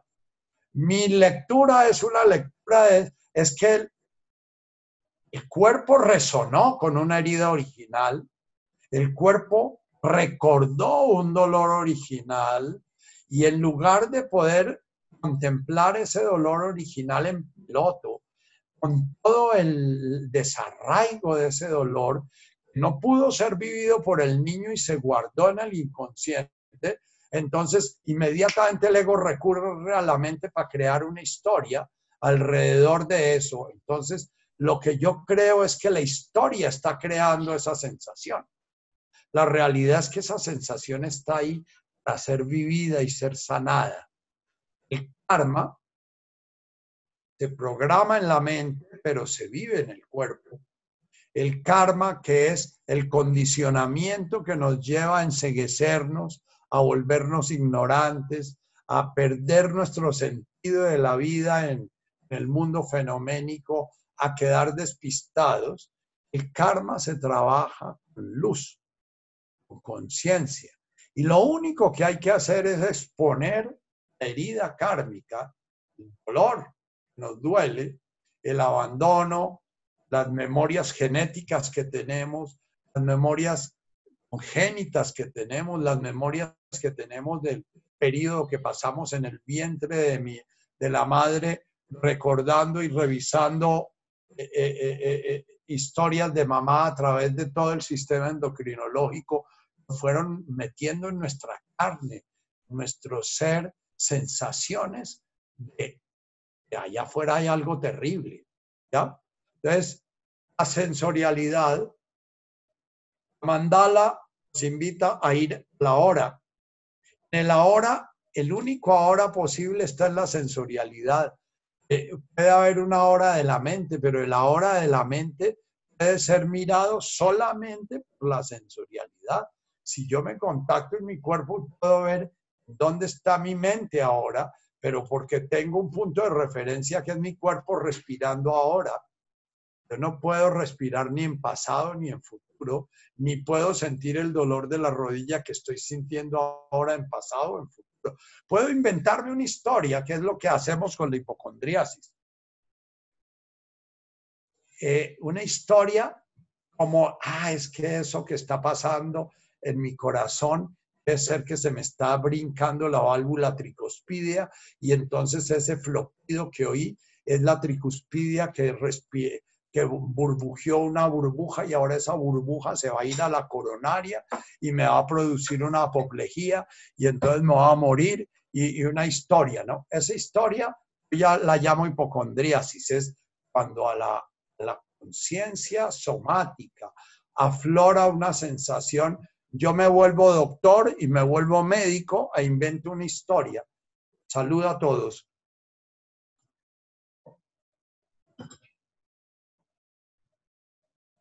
Una historia lo que hace es explicar. Explicar es poner encima, tapando como con una sábana la herida original y entonces me quedo ya es preocupado porque tengo que ir al cardiólogo porque es que eso que sentí es terrible, patatí, patatá. El camino para, si estamos trabajando ese tipo de historias, que es historias acerca de nosotros mismos enfermos, eh, es poder ir a la sensorialidad pura y quedarnos en la sensorialidad acechando al ego para cuando comienza a construir historias poder sonreír y decir, esa es una película, no le creo. Lo mismo que el loco que comienza a oír que están hablando de él. si tiene, yo con las personas psicóticas que trabajo, les digo, usted tiene que trabajar con su conciencia. Y usted tiene que reconocer que esa voz que le está diciendo marica o qué sé yo, es una voz que está dentro de su cabeza y que es tan ilusoria como cualquiera de sus imágenes mentales. Pero nosotros los neuróticos comunes y corrientes a veces somos peor que los psicóticos porque inventamos historias, nos las creemos. Nos las creemos, ¿por qué? Porque a través de creérnosla generamos la ilusión de ser un cuerpo sólido, de ser un edificio en el cual están pasando cosas. Y esa cosa que está pasando ahora pasó antes de ayer y entonces la carrera que me metí antes de ayer me dio generar una isquemia. Y esa es la isquemia que estoy sintiendo hoy con este dolor que se me está pasando al brazo izquierdo. Entonces, la mente que está al servicio de la construcción, al servicio del ego para construir el yo, que son las nubes que nublan la luz del sol. Nosotros siempre estamos iluminados, siempre el sol está ahí, el, universo y las estrellas están ahí. No tenemos que ir a ninguna parte para verlas ahí, sencillamente mirar. Pero tenemos que esperar a que se vayan quitando las nubes. Entonces, eh, las virtudes humanas casi siempre son la sombra de las virtudes divinas, ¿no? Eh, por ejemplo, la solidaridad humana es la sombra de la solidaridad divina. La, solidaridad divina no es solidaria porque solidar viene de dos palabras latinas, los solitarios que le dan a otro solitario. Entonces yo siento que esa otra persona está teniendo hambre y yo, eh, para que un día si yo tengo hambre, eh, si alguien me da, entonces yo le voy a dar porque ya, como decía Brandef, le repito, si usted realmente quiere ser y dejarse tocar por un mendigo, y ahí vive con él un tiempo, haga lo que él está haciendo, no le dé, porque usted le da para sentirse distinto. Haga lo que él está haciendo, viva en el puesto de él. Lo que hace Anchin cuando nos invita a hacer retiros de homeless, de, de, personas desechables. ¿Mm? Muy bien. Entonces, la atención, Haulan. Haulan, la primera palabra, la segunda parte del Padre Nuestro, es una palabra que nos habla de la atención. La atención del hombre moderno es una atención ancha, es una atención es como los perritos, ellos van para donde va el amo. Es una atención pasiva. Nosotros vamos detrás de la serie de Netflix, vamos detrás del carro que nos gustó, vamos detrás de la canción que nos gustó, vamos detrás. Y la atención no es una atención pasiva, es una atención que se deja llevar. Es la atención que nos lleva de, una página a otra, a otra en, nuestro, en nuestros navegar internet. Es la atención que nos lleva a estar distraídos. Estar traídos, jaulan es traernos, es volver sagrado momento de nuestra vida. En lugar de estar con la la, la, mente de mono que decía Buda o la mente de ardilla que dice Anchin, estamos todo el tiempo mirando para donde nos hacen ruido, ¿ah? es comenzar a ver a dónde miro. Tengo que mirar qué es lo que me está oscureciendo la luz, qué es lo que yo hago, mi mente qué está haciendo. La mente adulta mía la estoy empleando para hacer el mercado y la estoy empleando para, para decidir algo con lo tengo real necesidad, la estoy empleando para programar mi viaje a las, al Japón o mi viaje a las islas griegas, o la estoy empleando para pensar en el vestido que me va a poner en el matrimonio de... Si la estoy empleando para eh, ponerla en el vestido que va a emplear en el matrimonio de, estoy buscando con ese vestido y qué sentido tiene ese vestido para, ver la divinidad que hay en mí. Y, y, entonces descubro cómo mi mente va persiguiendo imágenes de mí que teóricamente esas sí me satisfacerían. El ego vive creando imágenes de nosotros mismos, infladas, como dice Anchin, como dice Richard, y imágenes desinfladas, imágenes up, imágenes down. Entonces, vive que, creando imágenes despreciables e imágenes eh, eh, eh, maravillosas. Con las dos estamos haciendo lo mismo, creando ilusión, porque ni las despreciables ni las maravillosas son reales, son imágenes, sencillamente. Narcisismo es estar mirando la proyección que da la luz, la realidad de nuestra existencia. Entonces estamos mirando cuál es la huella estamos dejando en la existencia. Entonces miramos cómo, como la piedrita que cae, estamos viendo cuáles son las, son las onditas que generamos. Y estamos muy preocupados por la huella que vamos a dejar. Y si tenemos un hijo, entonces nos sentimos satisfechos porque ya vamos a dejar una huella. Todo eso, fíjense que si ustedes comprenden de qué estoy hablando, es alimentar, inflar la nube, llenarla, volverla cada vez más gris, más oscura. Es volver la imagen de la amada cada vez más sólida, de tal manera que cada vez más nos vamos a ver en la sombra, proyecta la amada de la luz del amor y no en la luz del amor. Ustedes pueden reflexionar en un cotidiano vivir en cualquier cosa que van haciendo, pero yo los pongo a reflexionar. La mayoría de ustedes son ya personas que meditan. Entonces, la persona que medita ya ha creado un espacio para afinar la atención. La meditación sencillamente es un espacio, de, como dice Richard, de crear el músculo la atención activa. La atención activa es awareness, es una atención dirigida con una intención determinada a un objeto. Ese objeto es la mente. La mente construyendo yo. Entonces, en su meditación van a ver, bueno, en qué andaba yo. Eh, muchas de mis meditaciones están en esto. Ahorita está muy bien que esté en esto, que mi ego adulto decidió que quería dar una charla sobre esto y, está dándola y entonces de alguna forma eh, eh, este fenómeno habitado y manifestando a la divinidad se está manifestando porque me pongo a disposición de. Pero si me, me, dedico a las meditaciones, a crear estos discursos, a imaginarme quién me oye y entonces imaginar nuevas formas de decir las cosas e imaginar que si cambiara esta manera, entonces estoy sencillamente creando un personaje que no es el que está meditando, sino es el que está hablando aquí. Ese personaje no existe. Ese personaje es un personaje que está creando el ego con una apariencia de solidez. Es tan sólido, es una imagen que se difumina cuando mi globo te va a trabajar con las abejas y estar pensando en el cuadrito que debía ponerle a la otra colmena en lugar de esta colmena. Y de golpe en la meditación me paso media meditación visitando los apiarios, ¿no?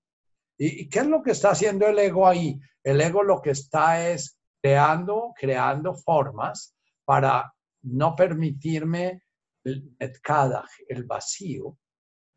Entonces, Pashpoclán, que es esta segunda, es estar permanentemente deshaciendo, más que deshacer, dejando de hacer, dejando de anudar y anudar y anudar.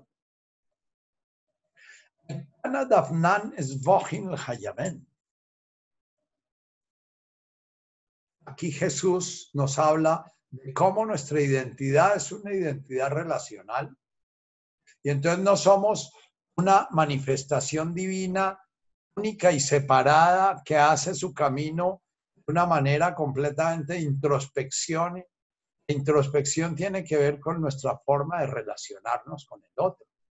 Entonces, la meditación es un rato de introspección donde vemos qué está pasando pero nuestra vida cotidiana, la forma como le hablamos al policía, la forma como le pedimos a la empleada que viene a tendernos la cama, como le pedimos que nos tienda la cama, la forma como nos relacionamos es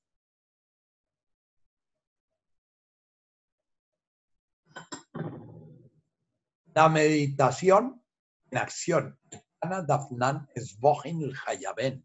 Es de tal manera que yo pueda tener mi atención puesta cada vez que estoy con un prójimo, a ver cómo lo enredo para que me afirme, a ver cómo lo uso para que me afirme, a ver cómo uso su existencia para que afirme mi existencia.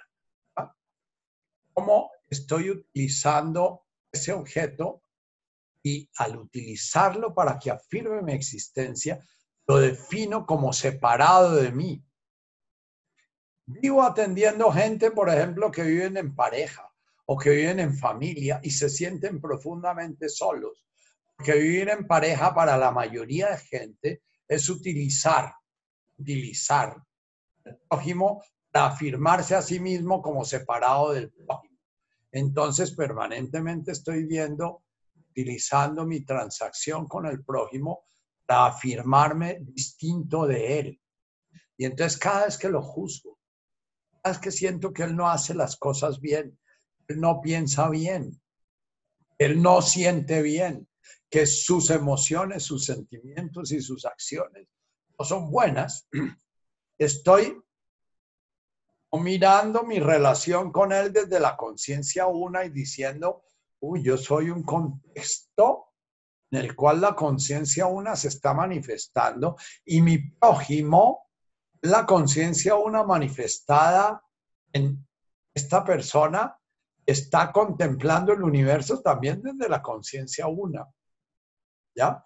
Y si es mi zafutón, si es mi zafú, si es la cama, si es como Anshin dice que hay que venerar la cama y que hay que venerar el pocillo que nos da la vida y nos da el alimento. Yo me estoy tomando un pingen delicioso con mil cosas distintas, con jengibre y de todo, que se hagan ustedes pucheros.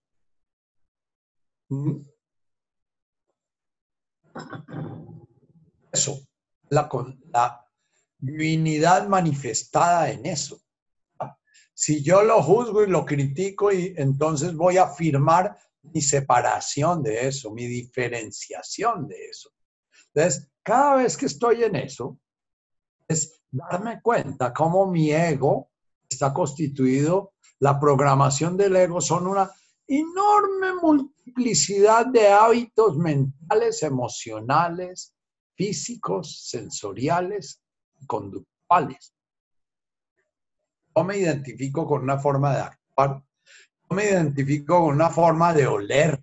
Si entonces encuentro con un determinado olor y yo me afirmo en ese olor como sintiéndome separado, distinto y diferente, estoy utilizando ese olor afirmar mi separación. Entonces, si ustedes se van a dar cuenta, toda su existencia ha estado al servicio de crear ese objeto tranca la luz, el amor, la luz del gozo, de la felicidad, la luz de la compasión, la luz de las cualidades divinas, la, tranca. Y ustedes entonces tienden a mirar a la sombra, porque entonces uno cuando ve que, que turbio, entonces mira la sombra, tienden a mirarse en su proyección en la realidad. Y en su proyección en la realidad, entonces el prójimo va a ser sencillamente un espacio donde ustedes se proyectan en él. Ustedes no van a ver el prójimo como una manifestación divina, sino van a ver el prójimo como alguien que los mira, que los ve, que los aprueba, que los reprueba, que los quiere, que los odia, los traiciona, les es útil, que no les es útil. Eh, y, entran en el mundo del el reino de este mundo, es el reino comercio, el reino de la guerra. Yo doy para que me des. Yo te hago para que me hagas. Yo te ofrezco para que me ofrezcas. reciprocidad no es propia del amor, sino del ego. El ego que no le son recíprocos. Y bueno, hay egos que son mal, están mal criados porque quedaron mal criados porque tuvieron una programación en la cual todo el tiempo estaban recibiendo, recibiendo, recibiendo, recibiendo, recibiendo, recibiendo, recibiendo, porque la persona que las, las estaba dando identidad estaba vacía y se identificaba todo el tiempo con, ellos. Entonces, todo el tiempo veía las necesidades, veía las necesidades, todo el tiempo estaba mirando y mirando y mirando y mirando y viviendo a través de esa otra persona. Entonces estas personas sienten en el mundo que la persona que no está pendiente completamente de ellos, que de alguna manera no los atiende completamente, entonces es porque existe, no, tiene ningún sentido de ser para ellos. Ahora, el ego se programa de la misma forma en los opuestos, porque si no hemos tenido nada de reconocimiento en la época en que estamos formando el ego, y el ego está creando los hábitos de crear un yo que lo necesita crear. Él necesita crear una imagen de nosotros mismos. Ese es el misterio del cual pregunta la tatica, ¿qué es ese misterio? ¿Por qué la divinidad tiene que caer en la inconsciencia para después despertar a la conciencia? Eso yo no lo entiendo por ningún lado hay un libro escrito por un señor que se llama Arobindo, que se encerró 37 años en su habitación a escribirlo, a explicar ese misterio. Y yo lo único que sé es que todos los que se le meten a, entender ese libro se terminan chiflados. Eh, no estoy respetando a los que viven recitando el Savitri todo el día. pero sí tengo dos o tres personas conocidas que se han dedicado a entender el Savitri y terminan medio chifladitos. Es mejor que hipertrofian su mente. Es mejor ir al corazón y estar mirando desde la conciencia a la mente, usar la mente para entender la mente, porque la mente es infinita. Y entonces, eh, eh, si ustedes se meten al Savitri, hay un, un, mental superior y un supramental y, un, y, otros y otros, una cantidad de niveles mentales como los niveles de conciencia que habla Goleman, que habla como de 34 niveles de conciencia. Eh, es mejor estar uno en, su cotidianidad diciendo, bueno, ¿qué es lo que estoy haciendo cuando juzgo? ¿Qué es lo que estoy haciendo cuando me contraigo? Eh, es fundamental saber que cuando el ego prende la alarma, llama eh, Pema Chodron Pempa. El ego prende la alarma es cuando una realidad de alguna manera está definiendo la imagen que yo tengo de mí mismo. Inmediatamente el ego comienza a trabajar para negar esa realidad. Entonces, el ego que prende la alarma la prende con una contracción física. Cuando aprendemos a sentir la contracción del momento en que el ego comienza a trabajar, estoy hablando con un buen amigo y de golpe me contraigo, es porque el amigo de alguna manera dijo algo que en su planteamiento niega una manera de verme a mí mismo y de ver yo la realidad. Entonces él ve la realidad de manera distinta. Entonces mi ego ya comienza a defender esa visión de la realidad porque yo estoy identificado con esa visión de la realidad. Entonces, Chempa, me contraigo y si tengo toda mi atención puesta en mi mundo sensorial, en el momento en que está la contracción, puedo ver la contracción antes de que se cree la historia, antes de que vaya a mi mente a crear 20.000 historias. Ahora, el camino inverso, que es el de Richard o el, Byron Cates, es bueno, es ver historia que ya está explicando una contracción corporal, entonces es decirle a la historia, oh, usted es una historia, usted no es real. Entonces esto que estoy sintiendo voy a sentirlo, a ver qué es lo que estoy sintiendo. Y, me voy a poner a sencillamente a ver a la divinidad manifestándose con esa sensación que está apareciendo en mí. Y, me voy escarbando cada vez más profundo en esa sensación hasta que no le puedo poner nombres, porque cuando yo voy penetrando en la profundidad de la sensación, ya la mente no puede discernir si eso es miedo, si eso es dolor, si eso es tristeza, si eso es una deidad, si eso es que cuando nos sumergimos en lo profundo de nuestra sensación, entonces ya la mente se pierde en eso.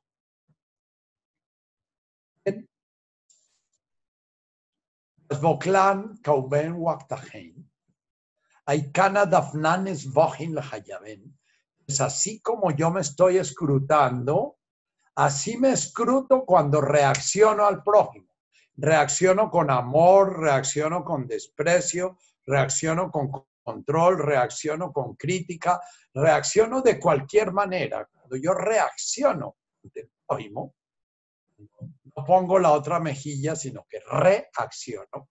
Es muy importante diferenciar entre estar presente y reaccionar. Reaccionar es que esa realidad que me está planteando el prójimo es algo que me toca yo voy a tratar de negarla, voy a tratar de cambiarla, voy a tratar de imponer la mía. Cada vez que yo reacciono frente al prójimo, entonces descubrir, estar muy atento a mi chempa, cómo me contraje.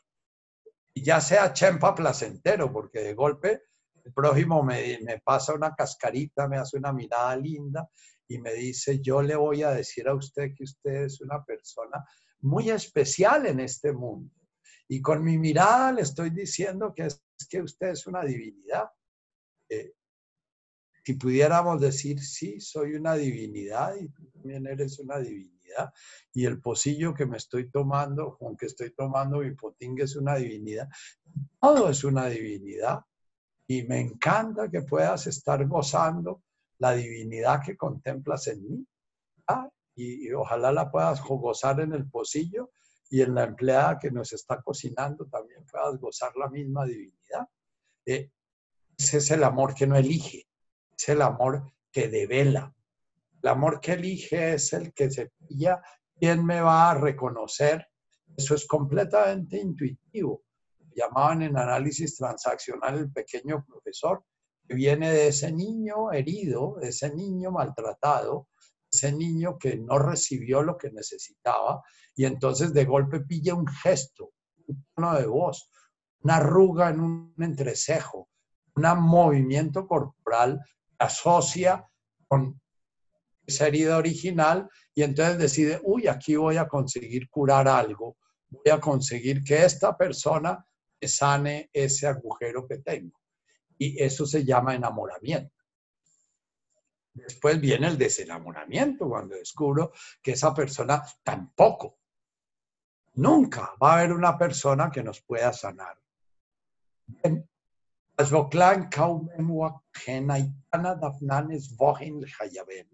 Cada vez que estés perturbado, que estés contraído, que estés imaginándote enfermedades, que estés sintiendo que te han traicionado, que estés sintiendo que esta situación que estamos viviendo es una mierda, que estés sintiendo ya, cierra tus ojos. Comienza evocar esas situaciones, comienza a evocar personas las cuales te crispas o personas que te atraen muy especialmente, personas que sientes que de alguna manera te van a confirmar. Evoca a esas personas, pero al tiempo que las estás evocando, mira el espacio donde están apareciendo esas circunstancias, esas personas esas sensaciones. Observa ese espacio mientras respiras, mientras veces en, e, en ese, sientes en ese mismo espacio cuerpo respirando. Abre campo para esa diversidad. Y Permítete, mientras respiras, amarrado como Ulises al mástil del barco para no irte detrás de las sirenas, ni corriendo huirle a los monstruos, sigues respirando y vas permitiendo recorrer espaciotiempos en los cuales revisas momentos en que te has contraído de deseo de miedo, de asco, de repulsión, de vergüenza, de... Sigue respirando. Mira cómo puedes, a través de evocar historias, también puedes evocar sensaciones. Nunca tan fuertes como las que te presenta la realidad, mente logra crear realidades son tan ilusorias, pueden crear sensaciones parecidas a la realidad real. Mira cuando tocas alguna sensación sea especialmente maluca para ti. Posiblemente tiene que ver con la vergüenza el sentir no mirado, el sentirte juzgado al punto de sentir que quieren que desaparezcas de la vista. Momentos en que te sientes mirado como muérete, desaparece de mi vista, hueles a feo. Y permite que ese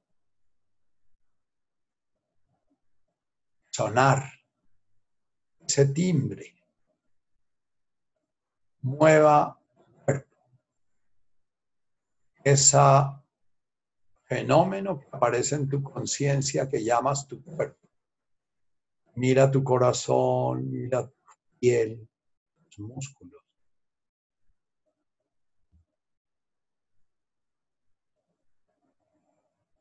Observa esas sensaciones. Observa qué pasa con tu respirar.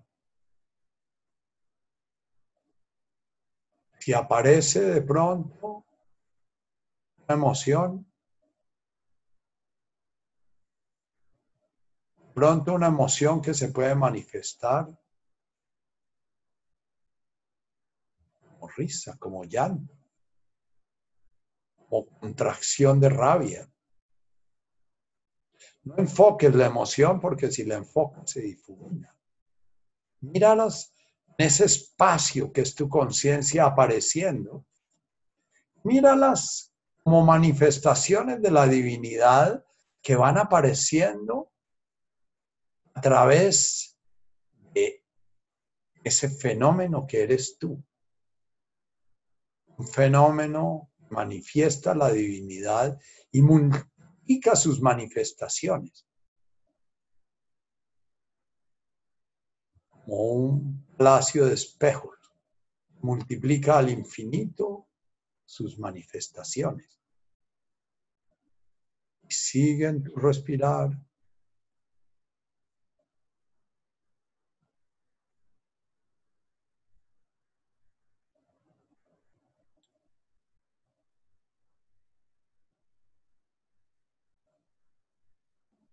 Si se te escapa la situación que evocaste o que invocaste, de que invoques algo de adentro, que evoques algo de afuera. dulzura vas y buscas otra. Si estás bien metido en una, quédate ahí, láhuile. Quédate ahí mirando,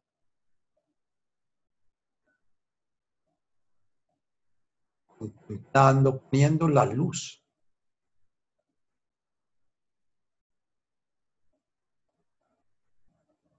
La luz de la conciencia allí. En ese universo manifiesta la divinidad en ti. Si es una escena, por ejemplo, con mamá, un amado, una amada, te vayas a mamá, ni al amado, ni a la amada. Fíjate en lo que está pasando con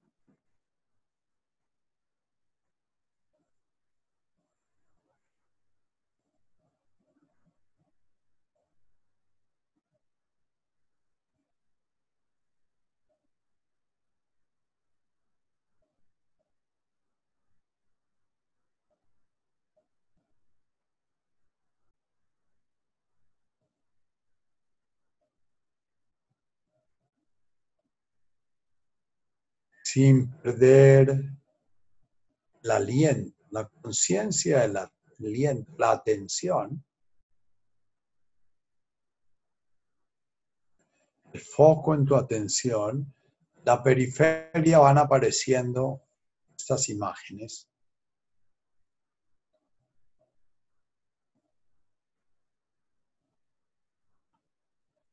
Un poquito más hondo en tu memoria, ve cinco, cuatro, seis años, en ese tiempo que comienzan a aparecer tus memorias, si aparecen memorias dos, tres años, de ir hasta allá. Si aparecen memorias seis, siete años y no puedes ir más allá, no forces. No rompas la defensa de la memoria. Ya esos momentos Busca algún momento fue especial para ti. Que sentiste que tu cuerpo de alguna manera era cimbroneado. Una emoción fuerte. Puede ser placentera, puede ser dolorosa.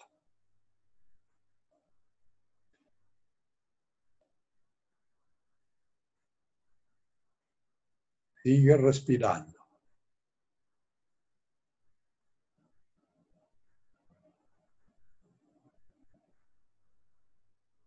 Mira bien en tu cuerpo va aconteciendo.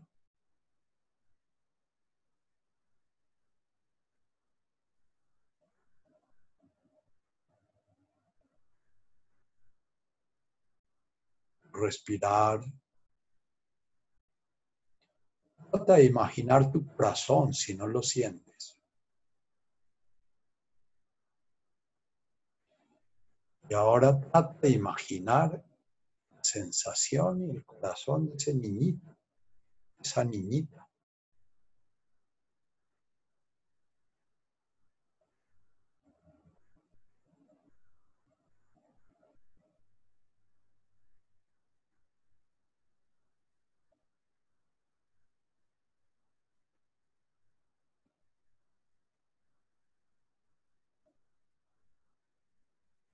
Nuevamente Vuelve a tu, a tu tiempo presente.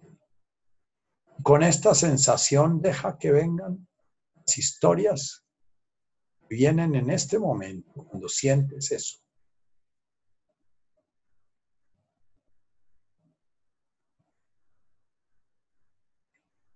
Siempre sentada en tu respirar, no pierdas sentado en tu respirar. Pierdas ese apoyo.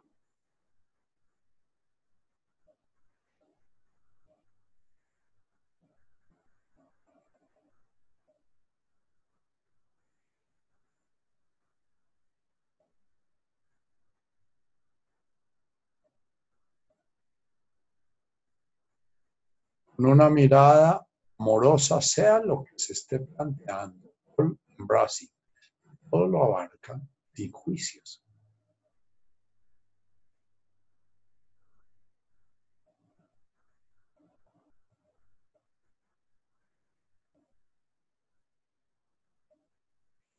Ahora, mira en tu mente qué imagen haces de esas historias que estás creando.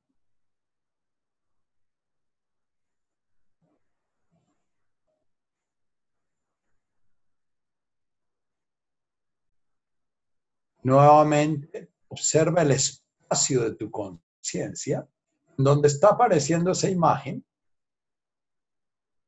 como si fuese un holograma en una tercera dimensión.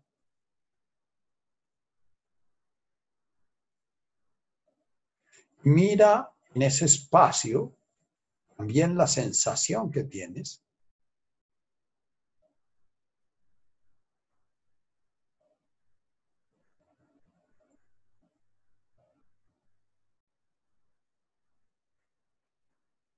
y llevando tu conciencia, tu respirar, permitiendo que toda tu atención descanse en tu respirar. Ningún esfuerzo, miras tu respirar, sientes tu respirar, paseas por el jardín de tu respirar, desde la nariz hasta el vientre, el piso de tu pelvis, mira a saber qué va pasando con tu respirar. Cómo hacer respirar es una onda y como las olas del mar recorre todo tu universo.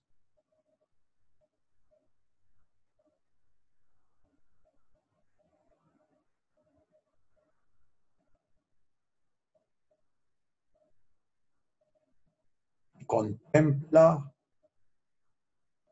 esa marea, tu respirar en ese gran espacio de tu conciencia.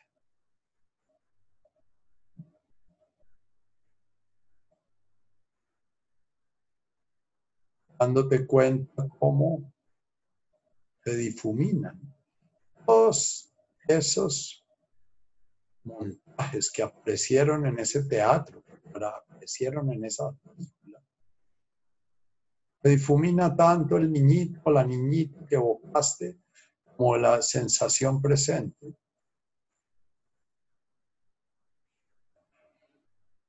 si la sensación presente está muy arraigada y anclada, no la espantes.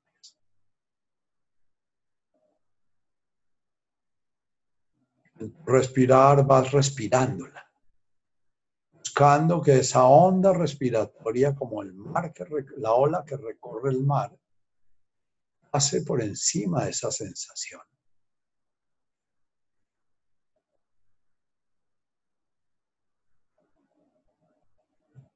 La observas sin ningún rechazo, sin ninguna búsqueda.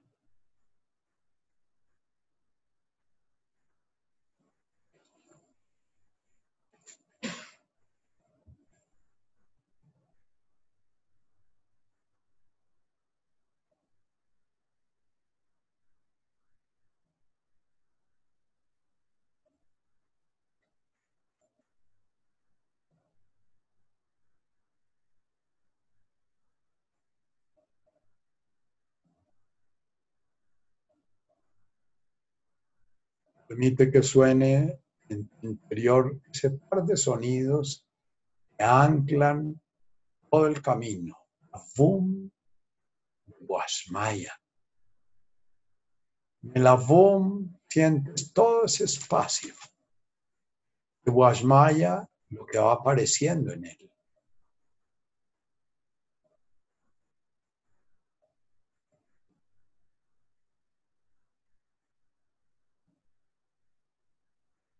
Siéntese de Washmaya como recogiendo todo el espacio, como el de la ola de alguna manera resume su forma, resume su sonido, resume su frescura.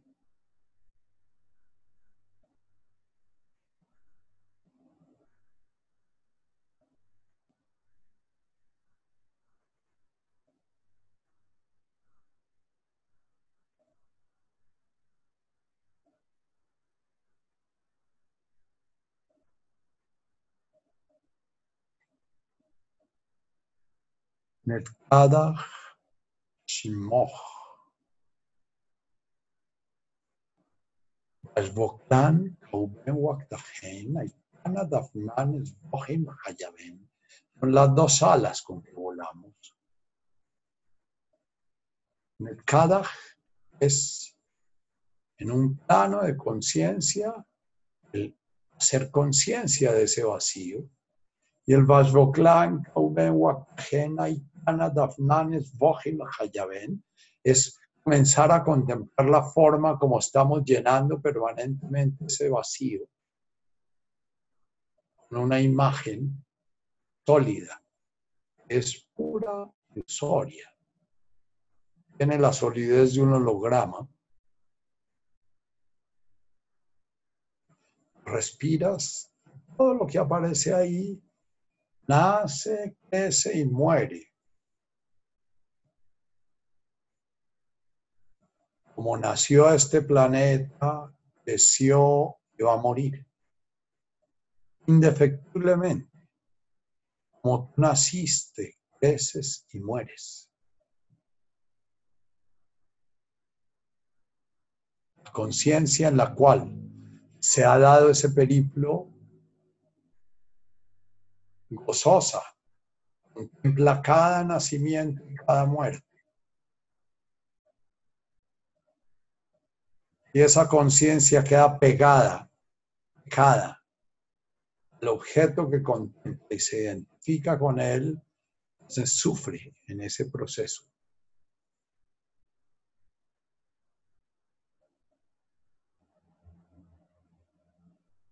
Muerte se da en cada pensamiento que muere.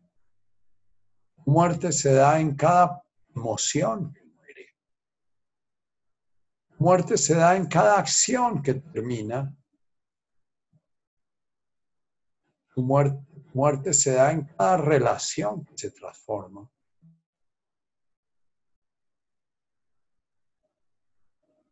Pero no es tu muerte, es la muerte el escenario, la ópera de fenómenos que se está dando en ese espacio.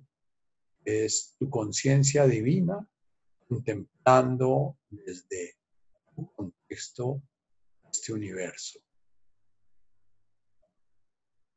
Cuando sea tu momento, abres tus ojos.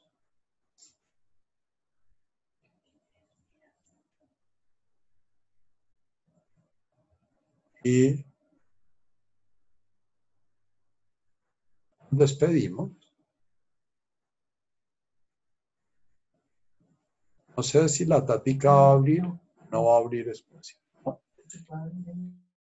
La tatica no nos va a abrir espacio para la despedida, entonces nos despedimos así nomás en silencio, en este espacio sagrado que hemos, somos lo que ahora estamos buscando hacerlo consciente.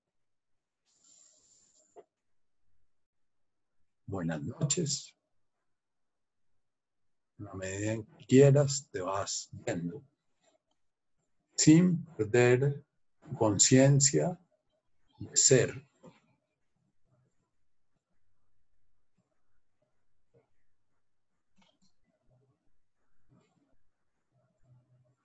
Nachito, pueden activar sus micrófonos para despedirse. Yo estoy durmiendo, Isabela. Ya se están despidiendo. Ya me voy a despedir. Gracias, gracias. Chao, chao. Gracias. Gracias, gracias por siempre.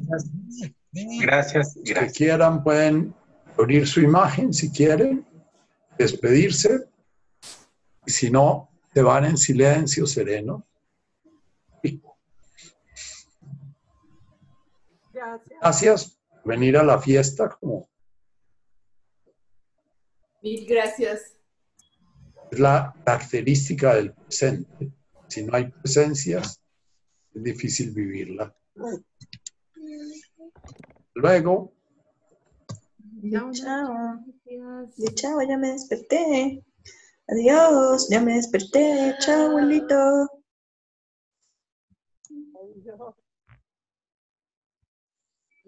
Despídete de- del abuelito, mi amor, ya te me despertaste. Chao, abuelito, ya me desperté. Abuelita. Parece que el abuelito ya se fue. Listo.